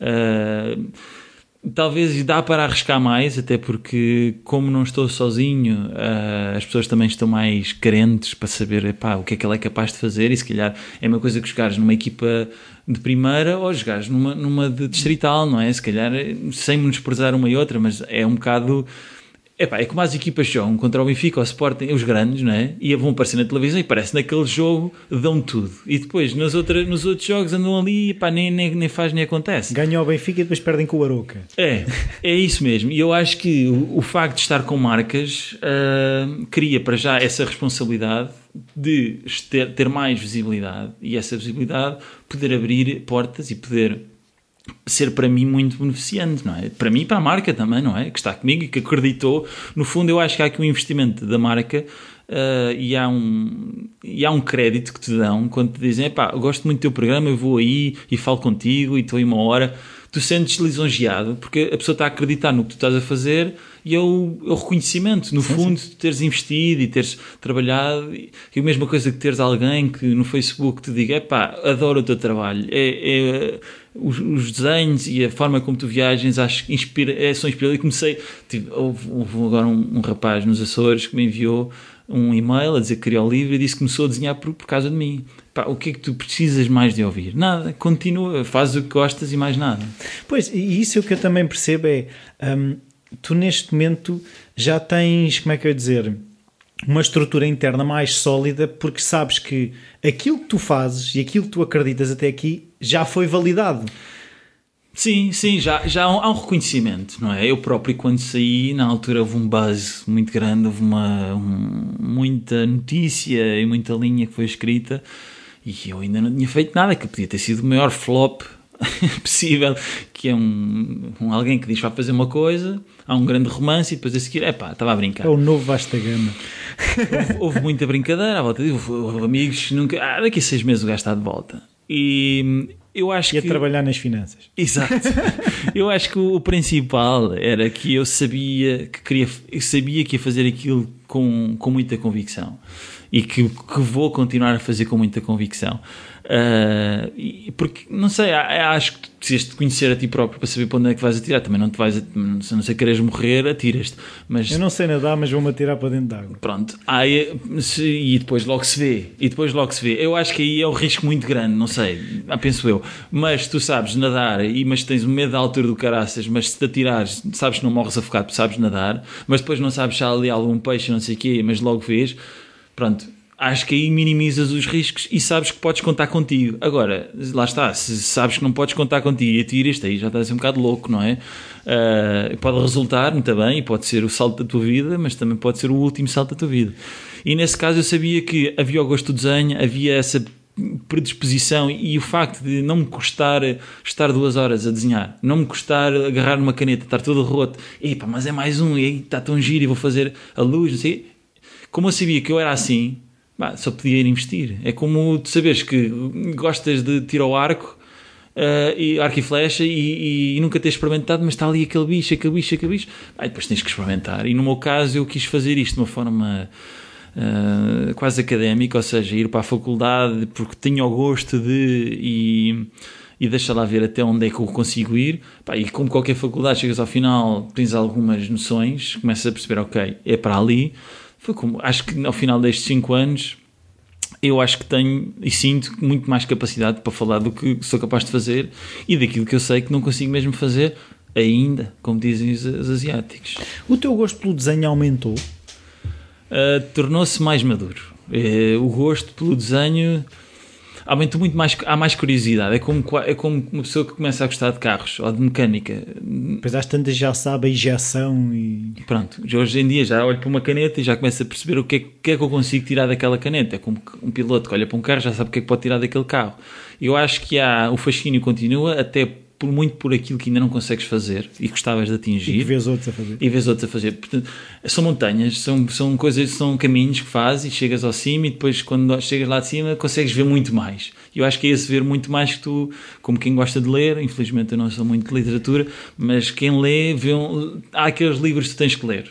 E depois a partir dali vais lendo outros e depois vais descobrindo outros, outros, outros, outros até que depois passas a ser tu, não é? é és tu, é a tua personalidade. E eu acho que o desenho para mim uh, funciona dessa forma, é como música, tudo na vida, é um bocado como uh, fazer para aprender, aprender para fazer e ser autodidata e depois muito contacto. Eu tive muitos contactos durante a viagem com outros artistas, urban sketchers, malta também da rua, com o caderno para a rua e desenha e, e esses ajudaram-me a observar melhor as coisas, a utilizar melhor as ferramentas, os tojos e as aguarelas. E, e dessa forma foi também isso, isso na altura eu acho que foi um lado inteligente desta parte que foi na altura o Facebook começou a ter eh, um lado muito interessante que era contactos de amigos que tu não sabias, heróis que tu tinhas e e de repente estão ali. E de repente estão ao à clique. distância de um clique. De uma mensagem: pá, gosto muito do teu trabalho, está disponível para encontrar.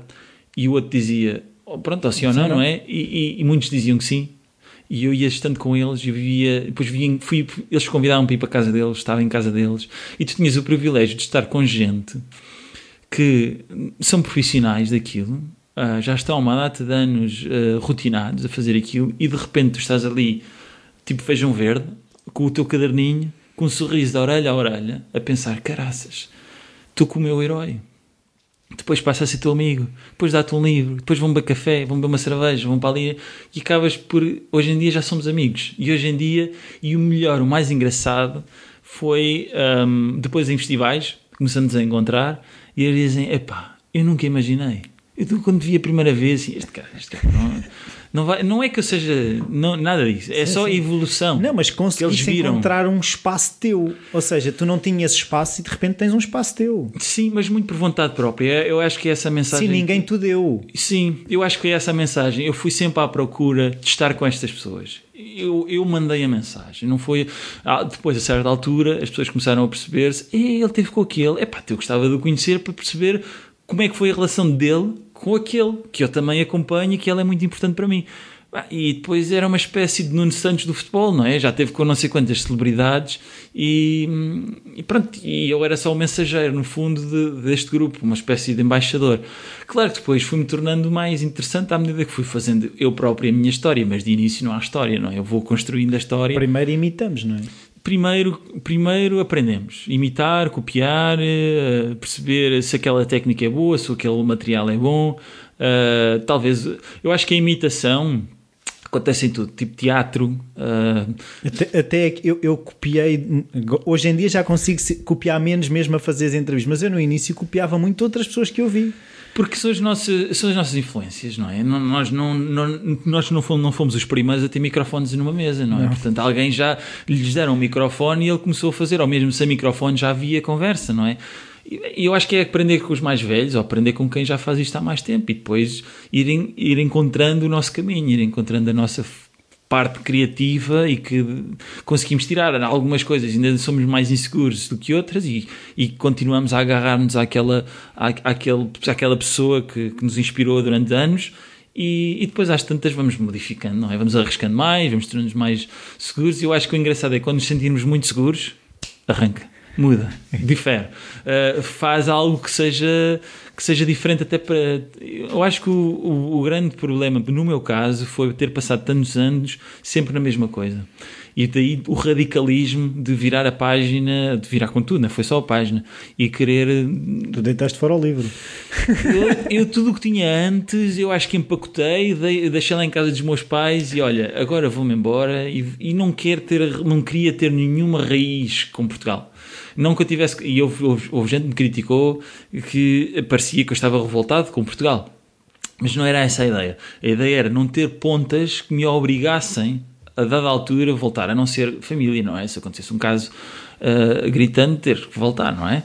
Mas tirando isso, uh, eu estar sempre disponível para o presente. E essa foi a minha grande vontade. E acho que ganha muito com isso. Uh, até porque tempo é uma coisa que, quando se trabalha, quando se tem um compromisso, é difícil assim que te comprometes, ok, eu tenho um filho ou eu tenho um emprego, estás com aquilo. não, não, e, e, e o que eu digo muitas pessoas é: pá, eu gostava de ter a tua vida, pá, mas tu podes, agora planeia-te. Organiza-te, tens uma vida, tu, deste, tu, tu, tu, estás a investir 3 anos da tua vida com esse trabalho, então são 3 anos. Ao final dos 3 anos avalia e dá o passo em seguinte. Pá, e depois pensa, eu para fazer isto preciso de dinheiro, então vou juntar, vou cortar, vou, vou deixar de ir tantas vezes à noite, não sei o quê, ou uma vez para, ou duas vezes só para manter. Porque também gosto? Porque também gosto. Ah, tem que haver, tem, tem que haver sacrifício. Se não nascermos ricos, tem que haver sacrifício. E mesmo se nasceste rico, tens de sacrificar outras coisas, porque eu acho que a riqueza está mais dentro de ti, não está tanto no material. Obviamente que se eu fosse rico, viajava de outra forma. Decididamente há, há alturas na viagem que eu adoraria ser luxuoso, adoraria ser rico, porque eu uh, houve agora uma entrevista que, que, que, me fizeram uma pergunta que era um, eh, os resorts são bons ou são maus? Porque a ideia do resort é que ao menos toda a malta rica e o, e o tre... E não se experimenta a cultura, não é? Que, que não, pelo menos são todos resumidos a um sítio e o resto fica original.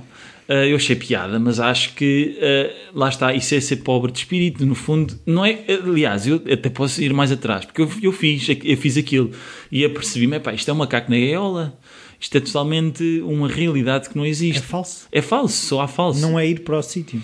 Exatamente, e, e, depois mais, é irmos para sítios e damos 10 passos e há uma pobreza enorme e esse contraste ainda nos afeta muito mais.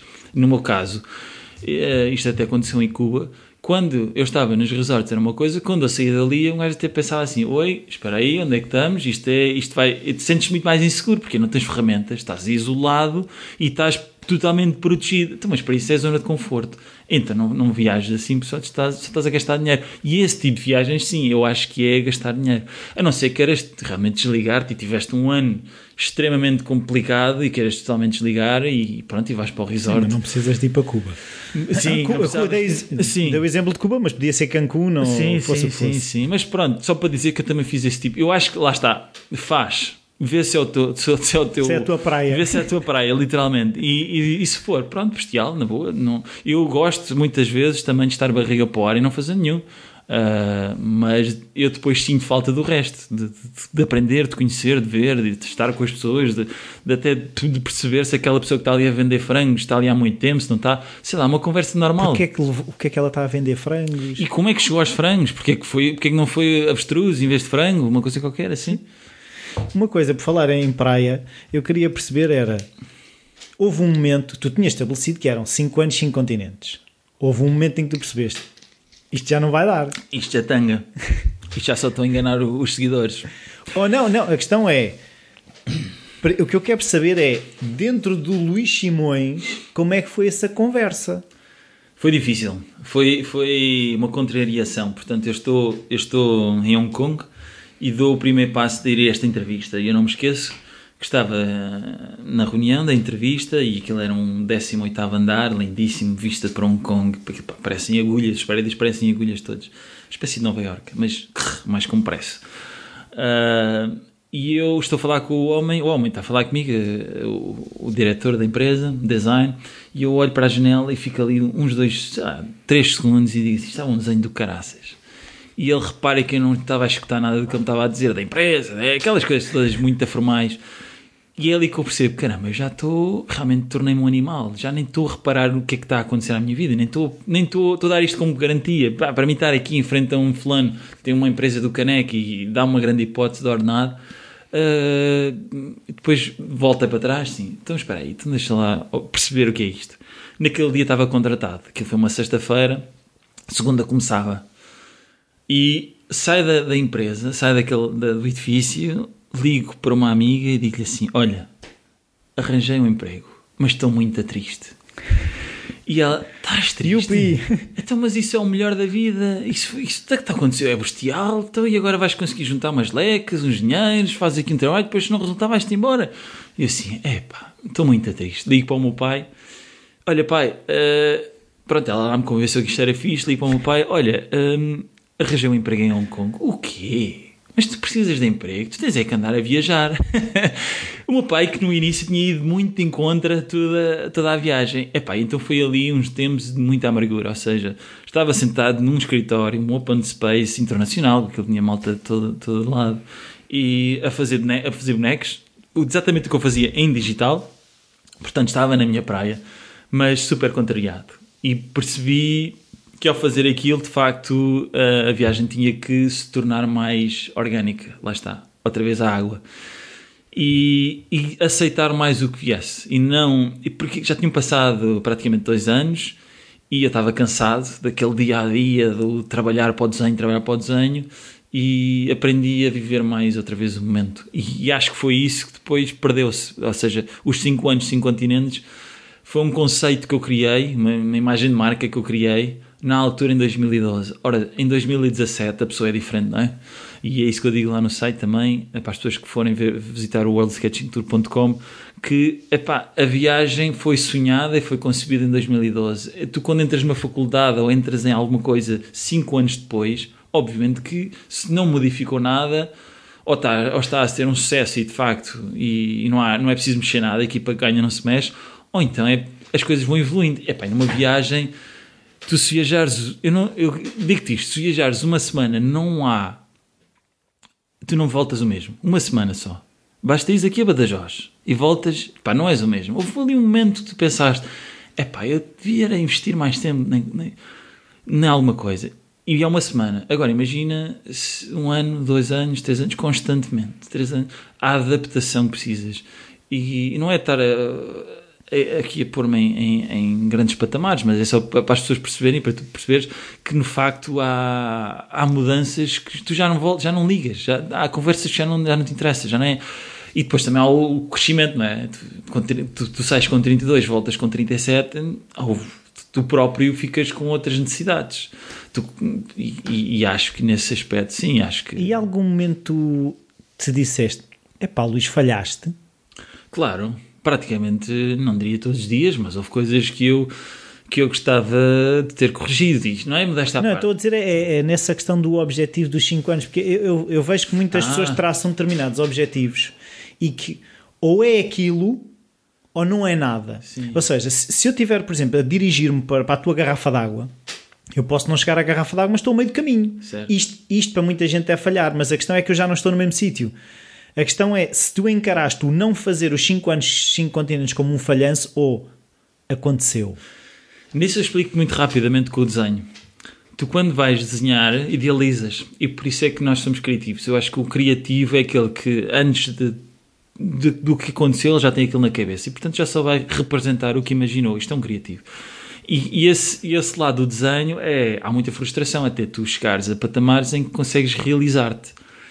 E nesse aspecto eu estive em frente à Sagrada Família e fiz uma porcaria de um desenho. Hoje em dia olho para aquilo e acho que estava uma porcaria. Não, não, consegui, não me consegui expressar. Deves ter desenhado caboclo. É, com o cotovelo, com o dedo, uma coisa qualquer. Não saiu nada do que eu tinha imaginado antes de chegar à Sagrada Família. Depois, quando cheguei lá, em 2014, já voltei a desenhar a Sagrada Família. Epá, e já estava recostado. Soube muito bem. Foram, sei lá, duas horas em que eu desenhei a Sagrada Família. Pim, pim, pim. Epá, e, e, e desfrutei muito mais. Ou seja, o que é que eu vou dizer com isto? Quer dizer que com os desenhos há meios caminhos. E esses caminhos já é o teu caminho. Já está. O- Esses meios caminhos até à água, esse meio caminho até à tua Sagrada Família que imaginaste, é o mais importante. É tomares essa iniciativa a fazer esse meio caminho. Portanto, o facto de eu ter feito 5 anos, 3 continentes, ah, para mim não, não baixa ou, ou aumenta o nível de ansiedade ou de autoestima ou de, de falhar. Não, não falhei nada. Eu, pronto, sim senhor, planifiquei a coisa para 5 anos, não resultou. Mas eh, a vida continua, quer dizer, não, tenho, não, não me sinto com essa. Aliás, até sinto que, olha, até foi melhor assim, porque se eu tenho feito de rajada, não tinha, não tinha, para já não tinha aproveitado as coisas que aproveitei de uma forma mais suave, mais lenta, e depois não chegava agora aos 5 anos e não, e não estava, como estou agora, a projetar mais 5 anos, por exemplo, ou mais 3 anos, ou agora este, a segunda parte vai ser de uma forma diferente mais com, com outro tipo de olhar, com outro tipo de energia, com outro tipo de regras que eu até lá tive que aprender. Tive que fazer muitos mais caminhos até agora perceber. E se calhar os próximos 5 anos, daqui a 5 anos, serão também mais caminhos. Eu acho que. Eu acho que o importante é fazer o caminho, Eh, sem chegar aqui a lugares comuns e, e dizer coisas um bocado foleiras. O meio caminho é importante, mais do que o caminho inteiro. Pois, uma coisa que eu li por acaso hoje num livro que até está aqui, não me lembro bem da frase, mas era qualquer coisa de género. A vitória causa-nos tanto, tanto stress porque pomos demasiado peso na vitória. E quando eh, o, o trabalho até chegar à vitória, é isso é que te vai trazer a vitória, mas é aí, aí é que tem que estar o gozo. E se tu perdesses esse gosto pelo desenho, nada disto teria feito sentido, não é? Claro, eu, eu- obviamente que há pessoas que têm que ati- atingir determinadas vitórias. Se trabalhares numa empresa, tens que tra- trabalhar para, para um determinado target. No meu caso, eu estava muito solto. Mas não- se eu me aniquilar no processo, Pois, não, não, não, não é capaz de dar, mas, mas eu, no sentido, eu acho que no meu caso, eh, a ideia de viajar e estar por minha conta e risco também me proporcionou eh, e não, não estar muito limitado com marcas e trabalhar assim para alguém, eh, deu uma liberdade de poder arriscar mais, de, de, de procurar muito mais o que eu queria e ficar muitas vezes a meio caminho. Ou seja, este pincel não presta, larga. Ah, mas não experimentaste muito. Epá, mas realmente não, não me interessa. Talvez daqui a 5 anos volte ao, ao, ao àquele tipo de pincel, àquele tipo de lápis, ou àquele tipo de viagem, mas para já não faz sentido. Se calhar não fazia sentido para mim, e neste momento já faz mais, de eu começar a olhar e pensar assim: epá, mas eu realmente perdi aqui uma grande hipótese de fazer mais vídeos. E se calhar agora estou com mais vontade de fazer mais vídeos, ou estou com mais vontade de comentar mais a viagem, porque eu agora quando cheguei pensei assim: "Ih, epá, havia tanto- tanta coisa. tanta coisa que eu podia ter escrito e agora tenho que falar porque as pessoas nunca leram e perguntam, perguntam, perguntam. E se eu tivesse escrito hoje as pessoas já se calhar já sabiam, ou eu próprio ia gostar de ler muitas coisas, ou, ou quando chego aos livros, olho para os livros, tenho lá o desenho, mas não tenho nada escrito e penso, ei caraça, porque é que eu não. Eu lembro-me da frescura com que estava. E se calhar hoje já olho para as coisas desta forma, a pensar, pá, olha, tenho que ajustar isto e aquilo, e estes meio caminhos quando ia fazer, voltando, acaba por ser eh, importantes no- na, na minha aprendizagem. Eh, não sei se respondi à Sim, pergunta. sim, sim, respondeste. Eu agora também queria perceber é como é que foi esse regresso a Portugal e o contacto com as pessoas, porque aquilo que eu vou vendo no Facebook tem havido as apresentações do livro que estão cheias. Hum. Foi surpreendente, como é que foi? eu acho que de certa forma foi fantástico. Não estava nada à espera da recepção e da forma como as pessoas têm acompanhado. Eh, elas sabiam coisas muito pormenorizadas em alguns casos.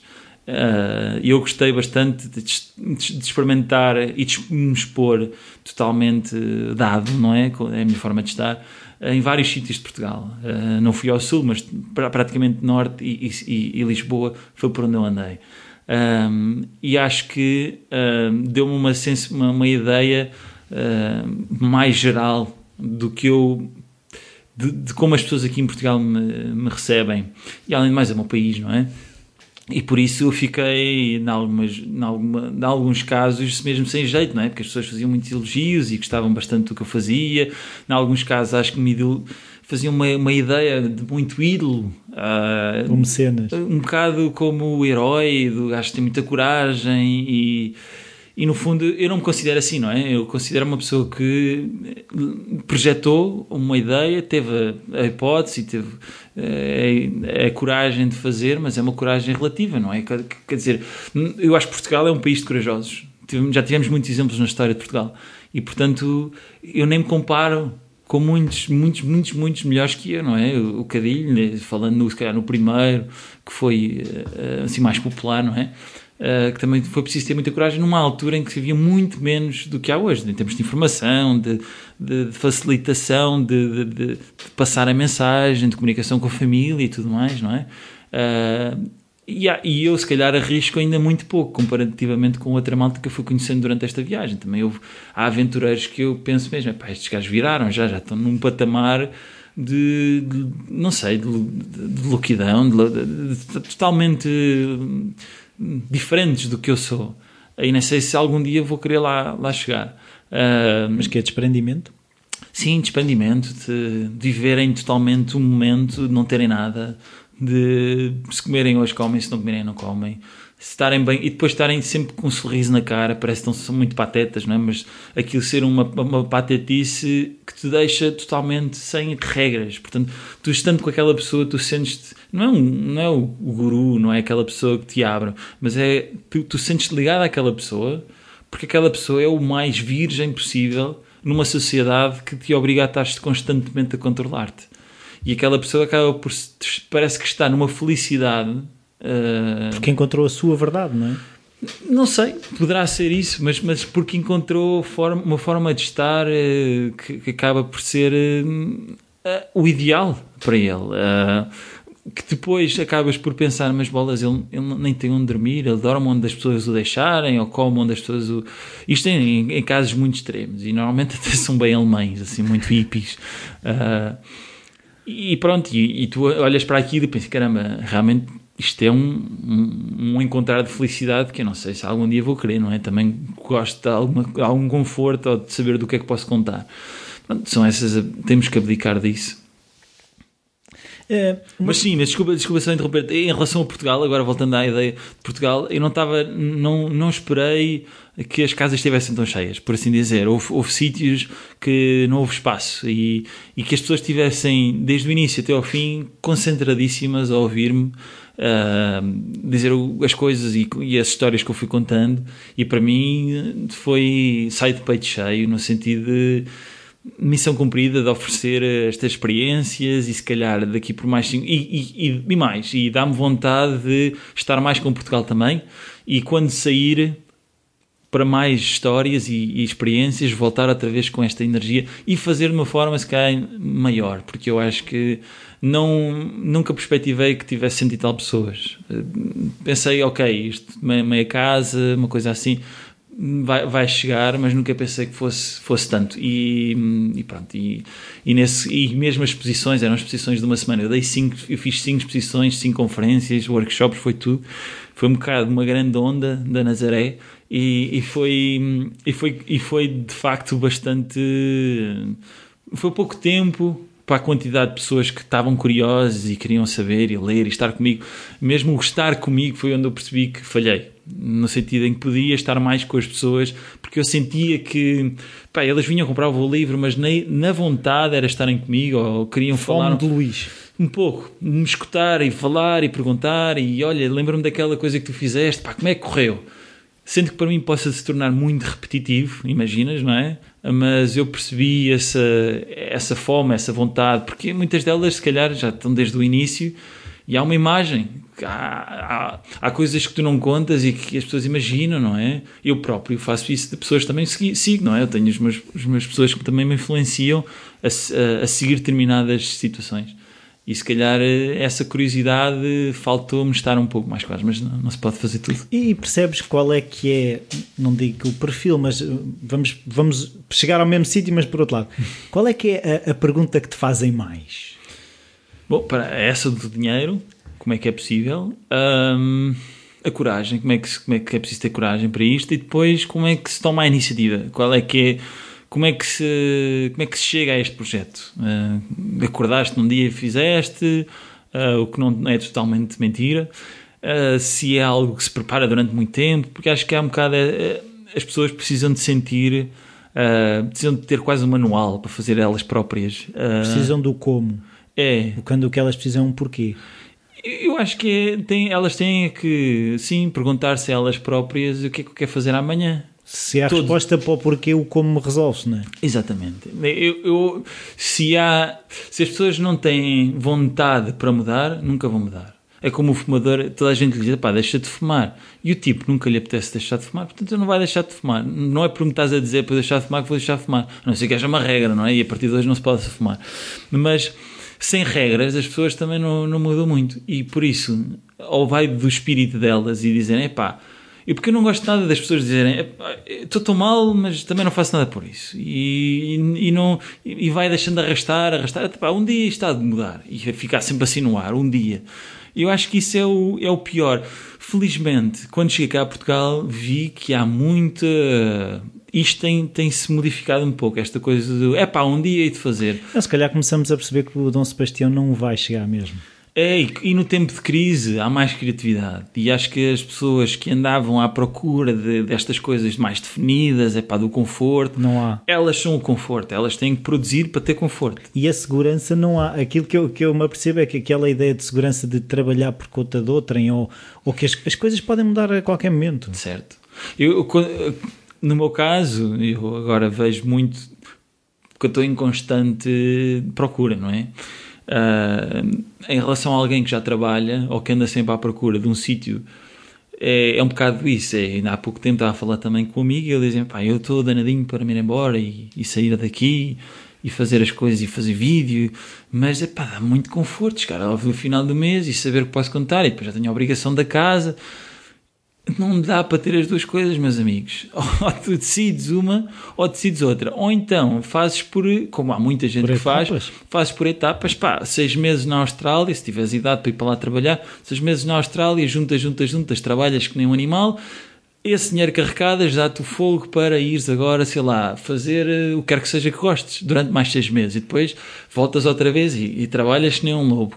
Mas pronto, já sabes que não vais ter casa, não é Porto Seguro, sabes que não vais ter os amigos sempre ao, teu, pé, ao, ao teu lado. E agora, quem é que está disposto a prescindir disto? Eu acho que é mais a, a conversa é mais por aí. O que é que estás disposto a prescindir para ir à procura do teu sonho? Porque não há, como dizes há bocado, não há bela sem senão, não há, não há truques, não há formas de estar. Esta coisa de eu viajar e parece que é um, uma coisa. É um dom. Muita coisa muito bonita, um grande romance, mas não é, há muita dificuldade. Eu lembro-me, e isto vai de encontro a isso, que é, eu comprei uma moto, uh, custou-me 150 euros em Goa, é na Índia e fiz a primeira viagem de cento e tal quilómetros, 170 ou o que é que era, ou 270, sabe eu, já me falha a memória, para Hampi. E eu ia chitadíssimo.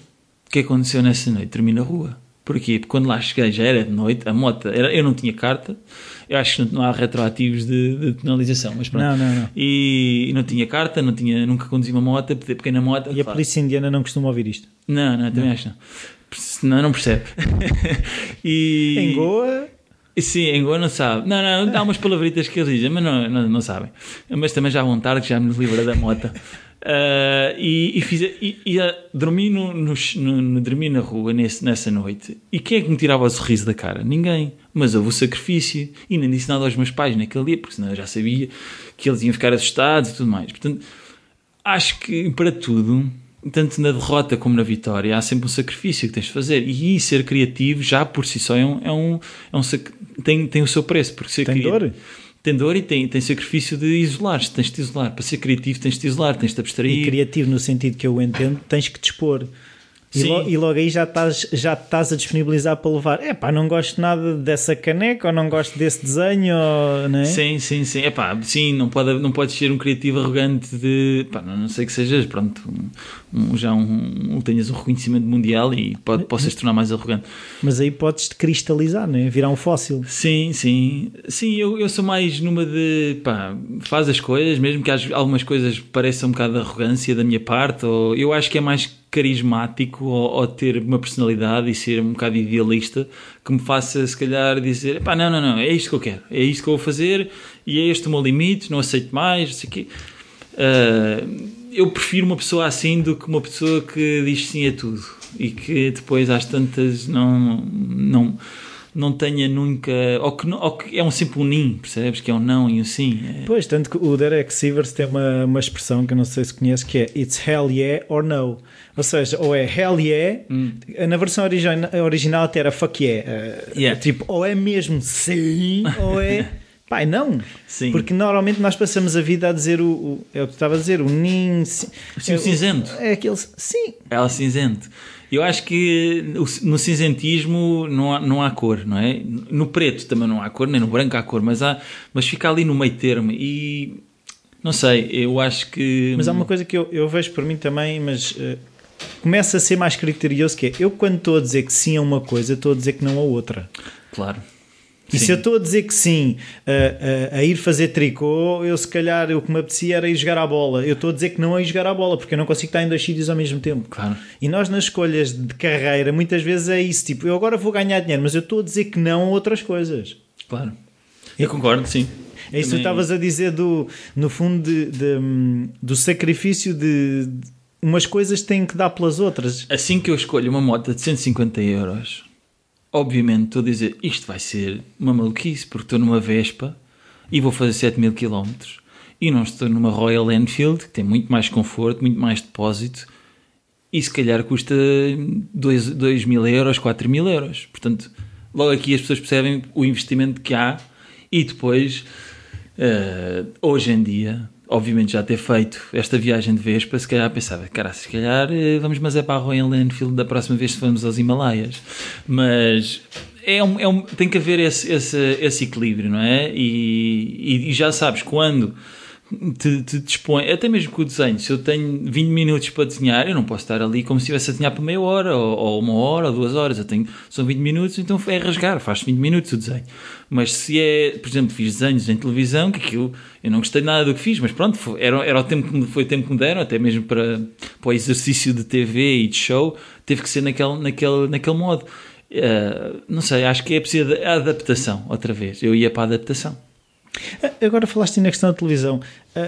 O ir à televisão ainda vale a pena, no sentido em que, havendo as redes sociais, tu já tens não sei quantos seguidores, qual é que é a mais-valia de ir a um canal de televisão que passa numa determinada, numa determinada hora e desaparece? Sentiste que valeu a pena para aquilo que tu estás a fazer, para a exposição, que no fundo tu agora precisas é também de pá, eu fiz isto e isto é porreiro. No fundo também é preciso, não é? Sim.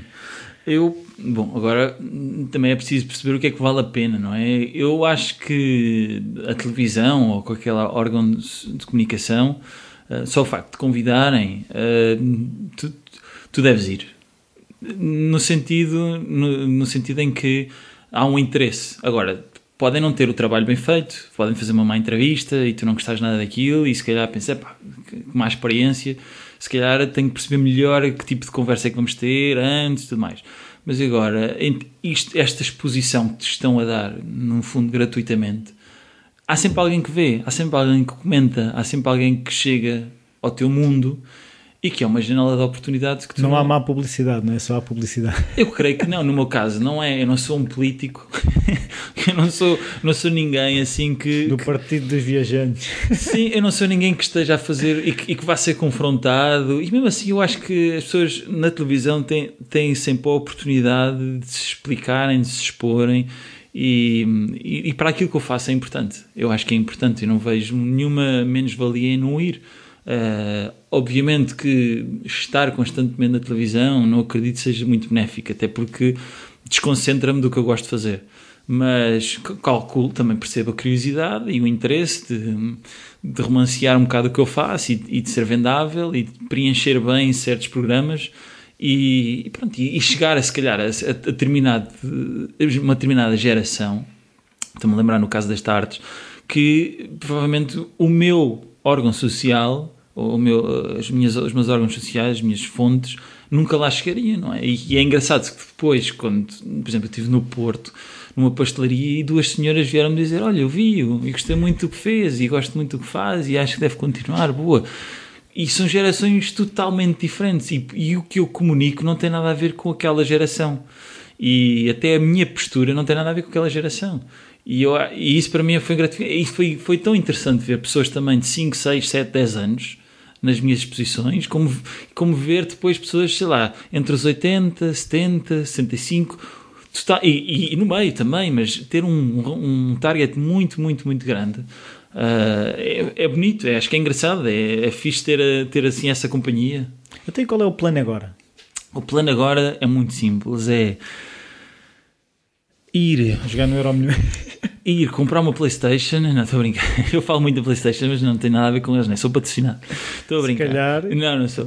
Não, é. Para já o próximo. Senhores da Sony, se tiver. O próximo projeto posso adiantar já aqui, não sei quando é que isto vai para o ar, mas pronto. Aqui é uns tempos. Pronto, eu, o próximo projeto, se calhar as pessoas já vão estar a ver, hum, a fazer, portanto, quando, isto, quando ouvirem isto, vou estar envolvido com, com o Turismo Portugal, a dar uma volta por Portugal, uh, centro de Portugal, a desenhar Portugal, portanto vai ser muito Hum, vai ser um momento em que eu esperava, uh, portanto tenho alguma ansiedade para começar isto. E já tive, depois com estas posições todas deixei de desenhar há algum tempo, depois estive muito agarrado a organizar as coisas outra vez, a planear o próximo, uh, as próximas viagens, portanto há esta em Portugal que vai durar durante, vai ser durante um mês em Abril. Uh, e depois disso irei de bicicleta para a América do Sul uh, fazer uma grande volta em bicicleta, desenho, e portanto isto vai, ser, vai sair mais do pelo. E lá está. Porquê de bicicleta? Porque para, para já para ter a componente mais de aventura e depois porque eu acho que uma, a viagem vai se tornar acho que é a mãe das viagens uma viagem de bicicleta uh, sai de ti portanto tu só vais para ali se tu quiseres se tu fizeres se, se tu conseguires transportar-te um, e, e, isto vai proporcionar muito, muito mais. Mas acho que a comunidade, eu acho que a comunidade de ciclistas deve ser, uh, viajantes, deve ser muito interessante. Vais encontrar muitos hippies de, de canadianas, de, não é de canadianas, de tendas a fazê-las ali pelo tempo. Vai ser um bocado de cigano, que é um bocado o meu estilo. Também fiz muito campismo quando era puto. Portanto, é reviver esse, esses tempos. E depois, porque a última viagem que fiz assim mais hardcore foi na, foi na, na Índia e pá, adorei a cena de, de mota, mas lá está, foi de mota. E agora ali vai ser tudo de mim. E depois para já, porque estou em Portugal já há 4 meses, estou a ficar gordo, estou a engordar e vai ser bom até para queimar calorias, queimar calorias e dar robustez. E, e, depois porque vi muito na Nova Zelândia muita malta de bicicleta, pá, dá-me uma inveja. Mas tu costumas andar de bicicleta? Não, é isso que vai ser engraçado. É porque eu eh, eh, de bicicleta, a última vez que andei, epá, eu ando de bicicleta normal. De, olha, tens uma bicicleta? Então bora dar uma voltinha pela cidade de bicicleta. Faço isso. Totalmente uh, turismo uh, circular. Agora tiradas de não sei quantos quilómetros. Não, não faço. E é isso que, é isso que vai ser porque eu não tenho experiência nenhuma. As bicicletas da Berg, onde chegar, uh, brevemente e, e, pronto, e vou começar a pedalar um bocadinho aqui em Portugal só para perceber o que é que preciso, se tenho que levar uma joelheira, se tenho que levar pomada, para essas coisas. O selim é importante. O selim, os, os calções, isso tudo, uh, e pronto, e perceber quais são, onde é que vou ter que investir mais.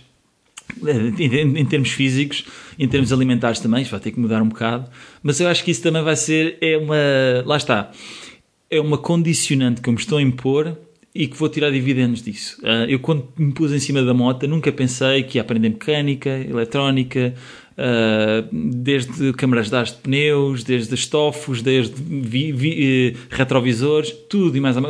Quais são as medidas de óleo, quais são as medidas de gasolina, tudo, tudo, tudo, tudo. tudo. Até dos vários mecânicos da cidade.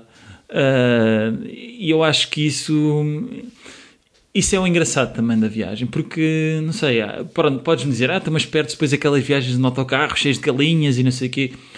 Verdade, mas, mas pronto, é, é, lá está, ganhas um, perdes no outro, é um bocado por aí. Portanto, Portugal, brevemente, é, desenho e viagem, e a seguir a América do Sul e, por último, a África. Será mais ou menos por, por aí. Pode demorar um, dois, três anos, pode demorar quatro, mas de certeza que eu vou fazer, porque eu sei como é que eu sou. e uma coisa que eu, eh, já em, em fecho, em fecho, que eu queria perceber que é há alguma coisa que tu procures e se já encontraste o que é que é ou se já te cheira o que é que é? Um, em termos artísticos, em termos de desenho, em termos Não sei de o que é que tu procuras. Epá, eu acho que não procuro assim nada que não seja arranjar momentos de muita felicidade. Porque eu, eu só faço coisas que. Não é só faço. Eu, eu trabalho muito para a felicidade e, e, gosto do elemento de estar divertido a fazer alguma coisa. Um, e é isso que eu, é isso, é por isso que eu, que eu, que eu trabalho. É, é para isso que eu trabalho, é para deixar pessoas contentes quando vêm criar emoções às pessoas que veem os meus desenhos. Um, e esse criar emoções eu tenho que as viver, tenho que as, tenho que as ter dentro de mim.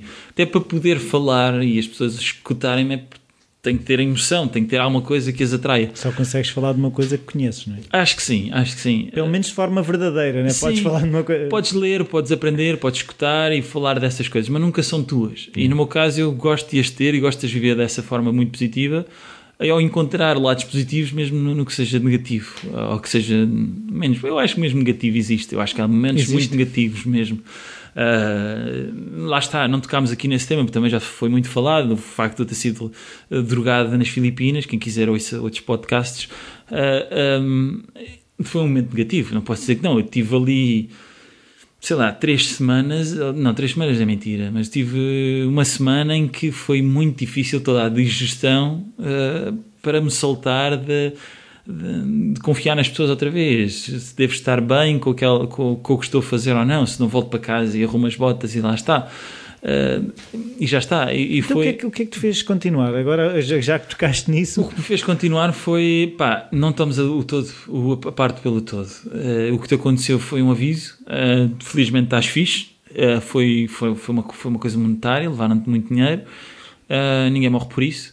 Agora, se realmente preservas aquilo que é teu, é pá, tem mais cuidado e, e, e, dá mais luta a quem quiser levar o que é muito importante para ti. Se tens uma garrafa de água que é muito importante para ti, não a vais deixar em qualquer lado. Foi isso que eu deixei. Eu disponibilizei-me para o que quer que fosse. E esse estar para o que quer que fosse modificou ligeiramente, alterou, o alerta mudou. Uh, é claro, não, não, não, não te ponhas a ver copos com pessoas que não conheces, nem tens um contacto no Facebook ou que não tens um, uma forma de telefonar outra vez, percebes? Não é que, que isso seja o essencial para que, ou que isto não, não me volte a acontecer, porque há, depois deste, destes casos recebi imensas mensagens. Ah, a mim aconteceu-me não sei o quê. Na Rússia, na China, ah, ah, já me aconteceu, ainda agora uma amiga minha disse que aconteceu a mesma coisa foi pior, porque como ela era feminina, foi violada, portanto ainda, ainda foi ainda muito pior. Uh, e por isso uh, pá, é complicado. É, e, e, eu não vendo a ideia de que a viagem é para todos e que toda a gente. É um mar de rosas. Lá está. Eu, eu acho que é preciso haver consciencialização de onde estás, e naquele caso eu fui mesmo um bocado. Uh, hoje em dia, culpabilismo, obviamente, porque fui eu o, o principal. Uh, um, o principal fator de, de, de, ter feito daquilo ter, daquilo ter acontecido, porque eu disse que sim, sim senhor, bora lá, mas eu acho que o, o que me fez dar a volta foi acreditar que as coisas não, não, são, são, não são assim tão negras e que eu fui um bocado totó em ter ido atrás, mas pronto, era uma, foi uma lição, um bocado meio caminho, talvez, ou o caminho inteiro, para perceber.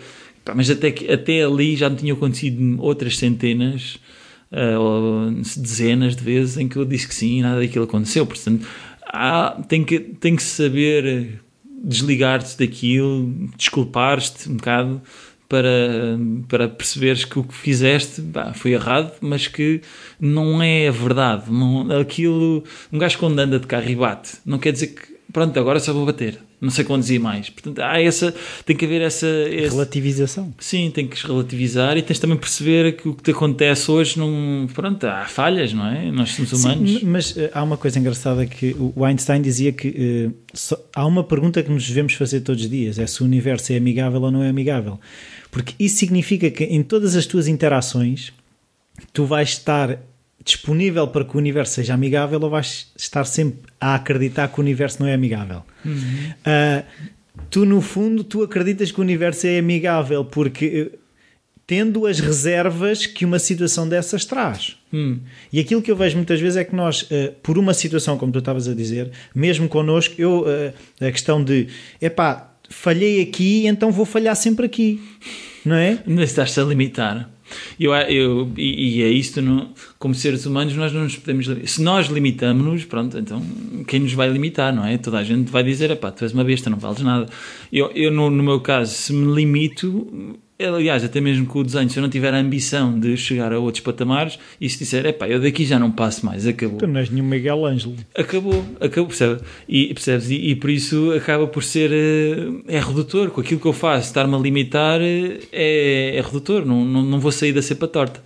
E por isso, naquele caso, a digestão demora mais, mas é como, não sei, mal comparado, é como a morte, não é? Tens que aceitar a dada altura e tens que move on, não é? Tens que aceitar e siga para a frente. E eu acho que a viagem como outras coisas que te acontecem na vida, sei lá, um amor, eh, uma relação que não deu, um trabalho que investiste imenso tempo naquilo, que ia seguir é para obrigadinho, mas não deu, até à próxima, é saber-se adaptar. E, e acho que não nos agarrarmos a coisinhas que, é pá, isto é o meu mundo, e depois no dia desaparece aquele mundo, não existe mais nada, aí é que, aí é que tu ficas muito prisioneiro de pequenas micro coisas que tenhas e, e aí é que pode ser problemático. A partir do momento em que tu dizes é pá, mas eu estou aberto ao, universo, lá como estavas a dizer, eh, e saber aproveitar aquilo que te vai acontecendo, então acho que tens, tens, tens mais capacidade de ser feliz, tens mais capacidade de estar, a- de estar mais na tua e gostaste do que fazes e, e não sentir tanto aquela coisa, é pá, mas eu falhei. Pá, mas também fizeste, portanto, o falhar faz parte do fazer e quanto mais falhas, mais fazes, portanto, vai dar E ao mesmo. melhor fazes. Provavelmente, provavelmente. Há, há malta que. Epá, mas como é que consegues? E como é que fazes? Como é que desenhas em A5? Epá, eu faço porque fui fazendo durante muito tempo em A4. Era o que havia. E depois só tinha aquele papel e só tinha aquela. E muitas vezes não tinha papel para o desenho. Então tive que planificar um bocado na cabeça antes de chegar ao desenho. E há um bocado essa, essa postura de dividir o desenho, o papel na tua cabeça e perceberes, ok, eu vou dali ali e é isto que eu quero desenhar. E depois colocares e começares em pequenino e depois ires, engrandecendo. Pois é, uma coisa engraçada que às vezes me acontece que eu diz, é, é o que tu quiseres, tens liberdade total. Às vezes isso é pior do que dizerem, é pá, só podes usar azul, eh, não sei quê, a fonte é helvética ou não sei quê. Porque às vezes o pode ser tudo não é nada. Exato. E às vezes é dessas limitações que, que nos superamos. Sim, sim. Eu- eu- repara quando nós somos miúdos, eh, a ideia é que, epá, deixa-o fazer, deixa-o andar a correr. Olha, aqui está aqui uma bola, malta, agora joguem todos futebol e canelada, não sei o quê, até, até, ao- até ao joelho é pescoço. Ou até ao, é assim uma coisa, Até até, ao ao pescoço, é, joe- é canela. E e eu acho que depois, aos poucos, a vida é que nos vai limitando, não é? Aos poucos nós vamos autocontrolando e Vamos auto- pondo camadas. vamos, vamos, vamos nos policiando um bocado para deixarmos ser. E depois há ali uma idade que nos diz: é pá, porra, já chega, não é? Então já, já cheguei até aqui com trabalho, com suor, com não sei o quê. Então agora deixa-me lá ser um bocado o que eu sou. Depois há, há esses conflitos de tu encontrar As crises das meias idades. Pro- provavelmente, eu acho que isto pa- toda a gente passa por isso. Eu acho que há, há, há, há sonhos que nós temos e que um dia vamos fazer e depois não acontece e ok, deixa passar. E há aquelas pessoas que não gostam e que ficam muito resingonas e que nunca fizeram e que não, não conseguem. Eu acho que todas as pessoas têm que saber crescer, não é? E quem não quer crescer, pronto, paciência. Mas... E a questão que eu vejo com estas conversas também vou tendo é toda a gente tem receios. Ou seja, só um louco é que não acha que pode falhar, ou, ou- não é? mas a questão é fazer na mesma. Sim, eu acho que o maior. Eu estava, uma vez estava na, na, Nova, na, na Mongólia e foi a primeira vez que encontrei um, um tipo a andar de bicicleta. Ele tinha vindo de Londres e chegou à Mongólia, era o último destino na Mongólia. E o gajo era bombeiro, já tinha visto morte, já tinha visto tudo e fez esta aventura toda. E foi a primeira vez que eu tive um contacto com um viajante mesmo, assim, caraças, é mesmo isto. E ele muito ligado à natureza. E eu dizia assim: então qual é que é o teu medo? Epá, é um medo normal de morrer. É um medo normal de, olha, da minha família ficar mal. Ou... E tu pensas que aquele gajo tem muita força e É um não tem medo de nada. Não, um- é um mortal, é uma pessoa normalíssima com, com, com essas. Agora, tem a postura de, de não, não ter medos de que se calhar de bichos ou de animais ou de não ter medo de estar no meio de, de- do, Iraque com uma bicicleta e um cantil de água, não tem medo. Para ele, se calhar, aquilo é normal. Eu acho que o ter medo é importante, mas que isso, que isso te faça que te ponha barreiras e te limite, aí é que é problemático. Eu acho que nós devemos lidar com o medo de uma forma racional e não tão emocional. E, e- e tornar esse medo com, concreto, ou seja, ok, eu tenho medo, mas tenho medo de cobras, então, mas deixa-me lá estar ao pé de uma cobra, ou deixa-me ouvir a cobra, ou, ou, ou então tenho medo de cobras, aceitar aquele medo e pronto, mas não tenho medo de cães e, e vou estar ao pé dos cães. Isto são exemplos estúpidos, mas pronto, dá para perceber Sim, que. mas a questão é, é que o, o medo é sempre maior se não o encararmos. Sim, sim, se não experimentares. Sim, fica, porque aí, aí, já não, aí já não é o medo, aí é. Porque o medo, o medo, quando não é encarado, pode ser tudo. Quando é encarado, é só aquilo. Sim, sim, eu também acho. E pode ser. eh, e, e limita-te, porque tu fazes a imagem muito maior do que a realidade, muitas vezes.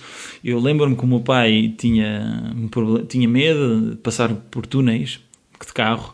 E porque tem um bocado de claustrofobia e tudo mais. E, e nós, na, na, na na Noruega, passámos e havia muitos túneis ali pela zona dos fiordes e tudo mais. E, e, e aquilo, não sei, não sei, são centenas ou dezenas de, de, de túneis, dezenas. E, e o primeiro túnel foi o, foi o primeiro passo para eu perceber, epá, isto afinal até é, É um fácil. túnel. Obviamente que ele ia ali um bocado contraído e ali aquilo era, para ele era difícil. Para mim, para a minha mãe era na boa, mas para ele era um bocado complicado.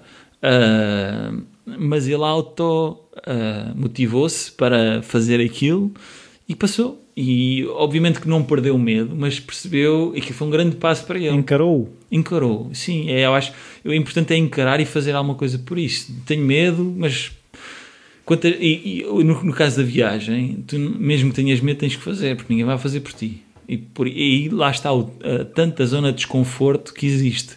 E é saber gerir essa zona de desconforto. Por isso é que eu digo que a viagem não é para todos. Para quem tem, ao final de um mês, já está a dizer que tem saudade, saudades de casa, não, não vai dar, não é? Ou, ou, ou que receia o facto de falar com outras pessoas também não vai dar. Eh, Pode, pode não ter muita segurança em falar com pessoas porque não domina algumas línguas ou que é muito tímido. Mas isso é outra coisa. Pode ir e ir arriscando aos poucos nos hostels, falar com A, B ou C. Mas autolimitar-se, eu acho que isso é que é o pior. É quando as pessoas se.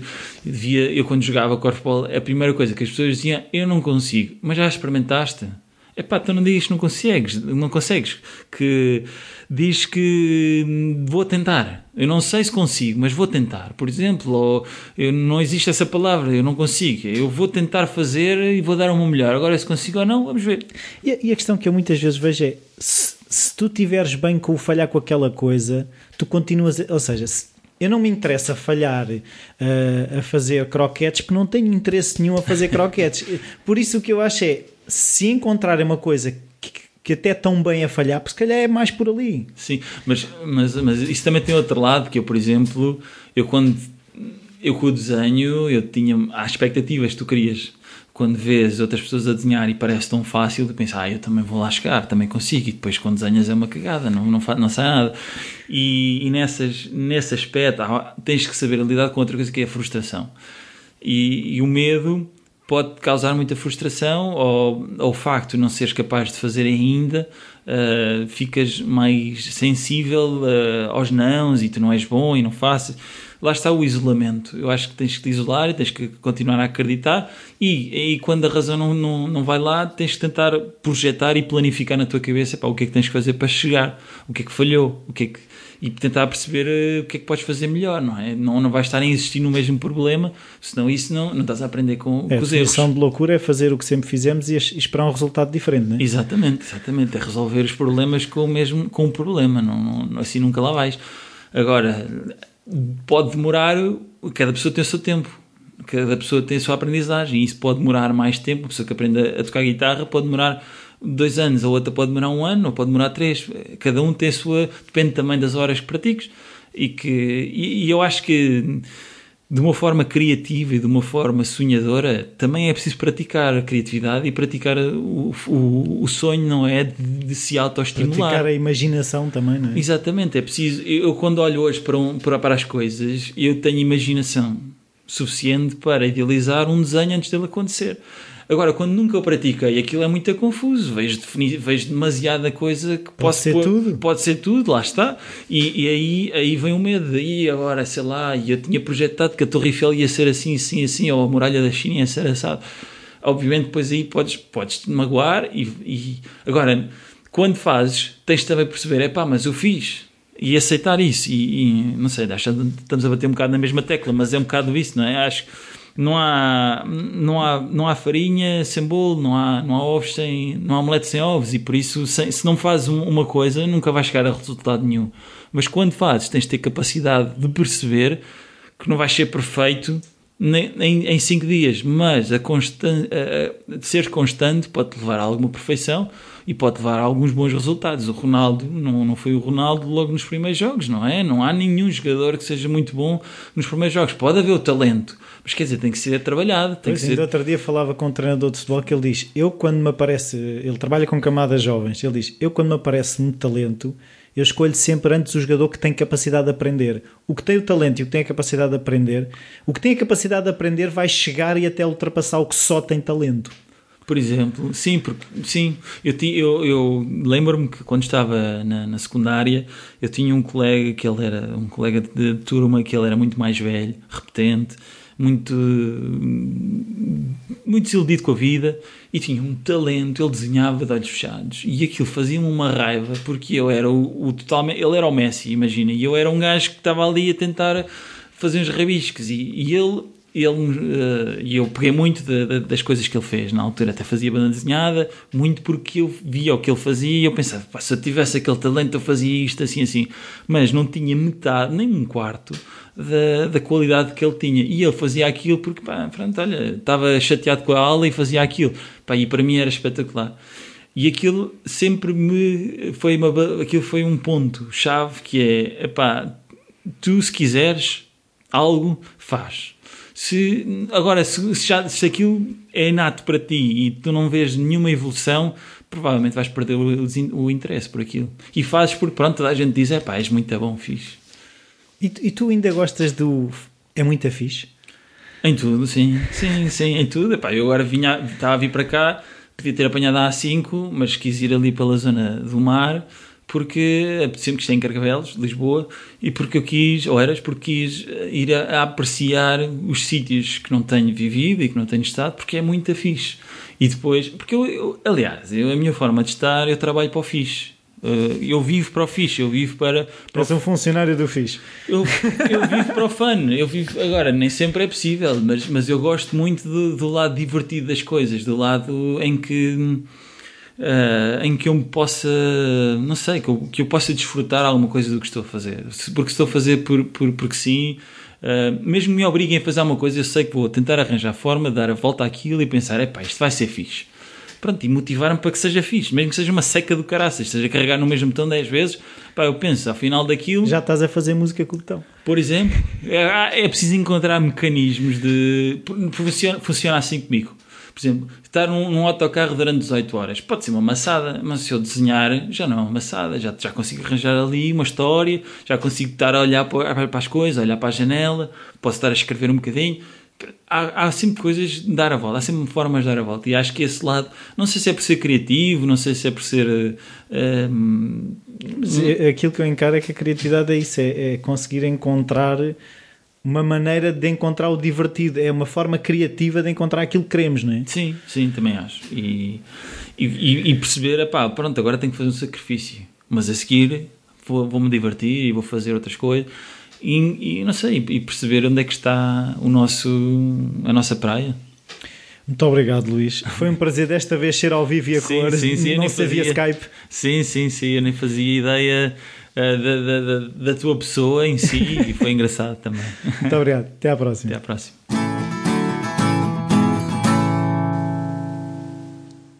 Bem-vindos de volta. Uh, espero que tenham gostado desta conversa com, com o Luís. Uh, espero que tenham gostado um, desta segunda parte, deste regresso do Luís. Uh, foi uma conversa um bocadinho diferente, não tanto nos processos, foi mais uma conversa sobre uh, as experiências, a aventura do Luís. Não foi tanto aquele lado mais criativo, foi mais o lado humano e o lado de, de aventura, de, também de, das motivações de soltar amarras e, e arriscar, de viver eh, estas aventuras que o Luís tem vivido, uh, sair da zona de conforto, como ele refere algumas vezes. E, e eu, eu, eu, até escrevi aqui uma frase que o Luís disse que, que me fez pensar um bocado, que é a questão de viver com o dado adquirido baixa-nos a guarda. E, e eu acho que muitas vezes é, é isso que acontece. É, ao baixarmos a guarda, uh, somos apanhados por, por situações que são simplesmente a imprevisibilidade da vida, porque nós não sabemos o dia da manhã e, e o facto de, de assumirmos que ou que temos o emprego uh, ou que uh, a vida que desenhamos vai acontecer exatamente como nós planeamos, torna-nos. Hum, uh, como é que eu ia te explicar isto? Torna-nos pouco cautelosos e, e, e, não, não temos o plano B. Ainda hoje falava com um amigo sobre a, a importância de ter o plano B, C, D, E, porque hum, as coisas podem mudar a uma velocidade muito grande. De outro dia também ouvi uma entrevista uh, do Yuval Harari em que ele falava que muitos os nossos filhos quando acabarem o curso que vão estar a tirar já não vai haver a profissão pela, para a qual eles estiveram a estudar. Por exemplo, daí aquilo que eu também tenho falado algumas vezes, a importância da escola se reinventar e da escola também perceber que eh, mais do que formar pessoas para uma tarefa específica é, é ensinar a capacidade de pensar, de criar relações. Esta questão da criatividade torna-se realmente muito importante nos tempos que aí vêm e, e, e, treinar desde cedo esta questão de arriscar, de, de tentar de cair com a cara no chão algumas vezes, como aconteceu ao Luís, estas experiências de ter sido drogado e essas coisas todas, também o fez aprender uh, a lidar com essas situações. E, e, eu acho que os pais, eu como pai também falo, porque já, já passei um bocadinho por isso, que é esta questão, esta. Esta necessidade temos muitas vezes de proteger os nossos filhos, mas acho que temos que proteger a QB e às vezes segurar-nos um bocado deixá-los cair, eh, deixar que eles se levantem e, e, e explicar-lhes que eles vão cair, vão se levantar e que a vida é isto: é, é ir tentando, é ir caindo, é ir levantando e, e nunca baixar a guarda. É isso, é, é não baixar a guarda, é, é manter-nos atentos a coisas que gostamos de fazer. Este lado também que o, que o Luís refere-me do, do fun, uh, do fixe, do, do estar nas coisas porque é divertido. Eu, eu, no meu caso, muitas vezes dou por mim a esquecer-me da diversão que as coisas devem ter ou que as coisas podem ter e até coisa, coisas que não são divertidas nós podemos torná-las divertidas, arranjar uh, ali coisas que podem tornar uma coisa que é menos divertida, lá está, volta à criatividade, de que forma é que eu criativamente posso tornar uma situação que é, me é menos agradável numa coisa que me é mais agradável e de que forma é que eu posso buscar situações em que o, o fixe, o fun, o divertido está presente. E muitas vezes nós, lá está, também aqui isto acaba por fazer sentido, é, é este conforto é um conforto um bocado, é, é confortável, mas não é divertido. Eh, eu acho que o divertido também está no, no arriscar, no tentar. Claro que não é divertido cair, mas aquilo que a possibilidade de, de, atingir o divertido, mesmo que não corra bem, mas quando atingimos o divertido é muito mais giro do que o confortável. Uh, o confortável tem o seu lugar, não digo que não, mas não, não, é um, não, não deverá ter um lugar tão importante como nós muitas vezes damos.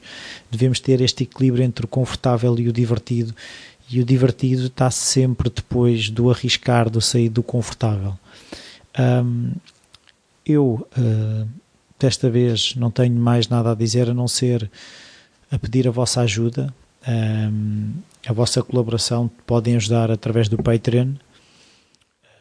Uh, é passarem pelo, pelo site ou pelo Patreon que é www.patreon.com barra falar criativo.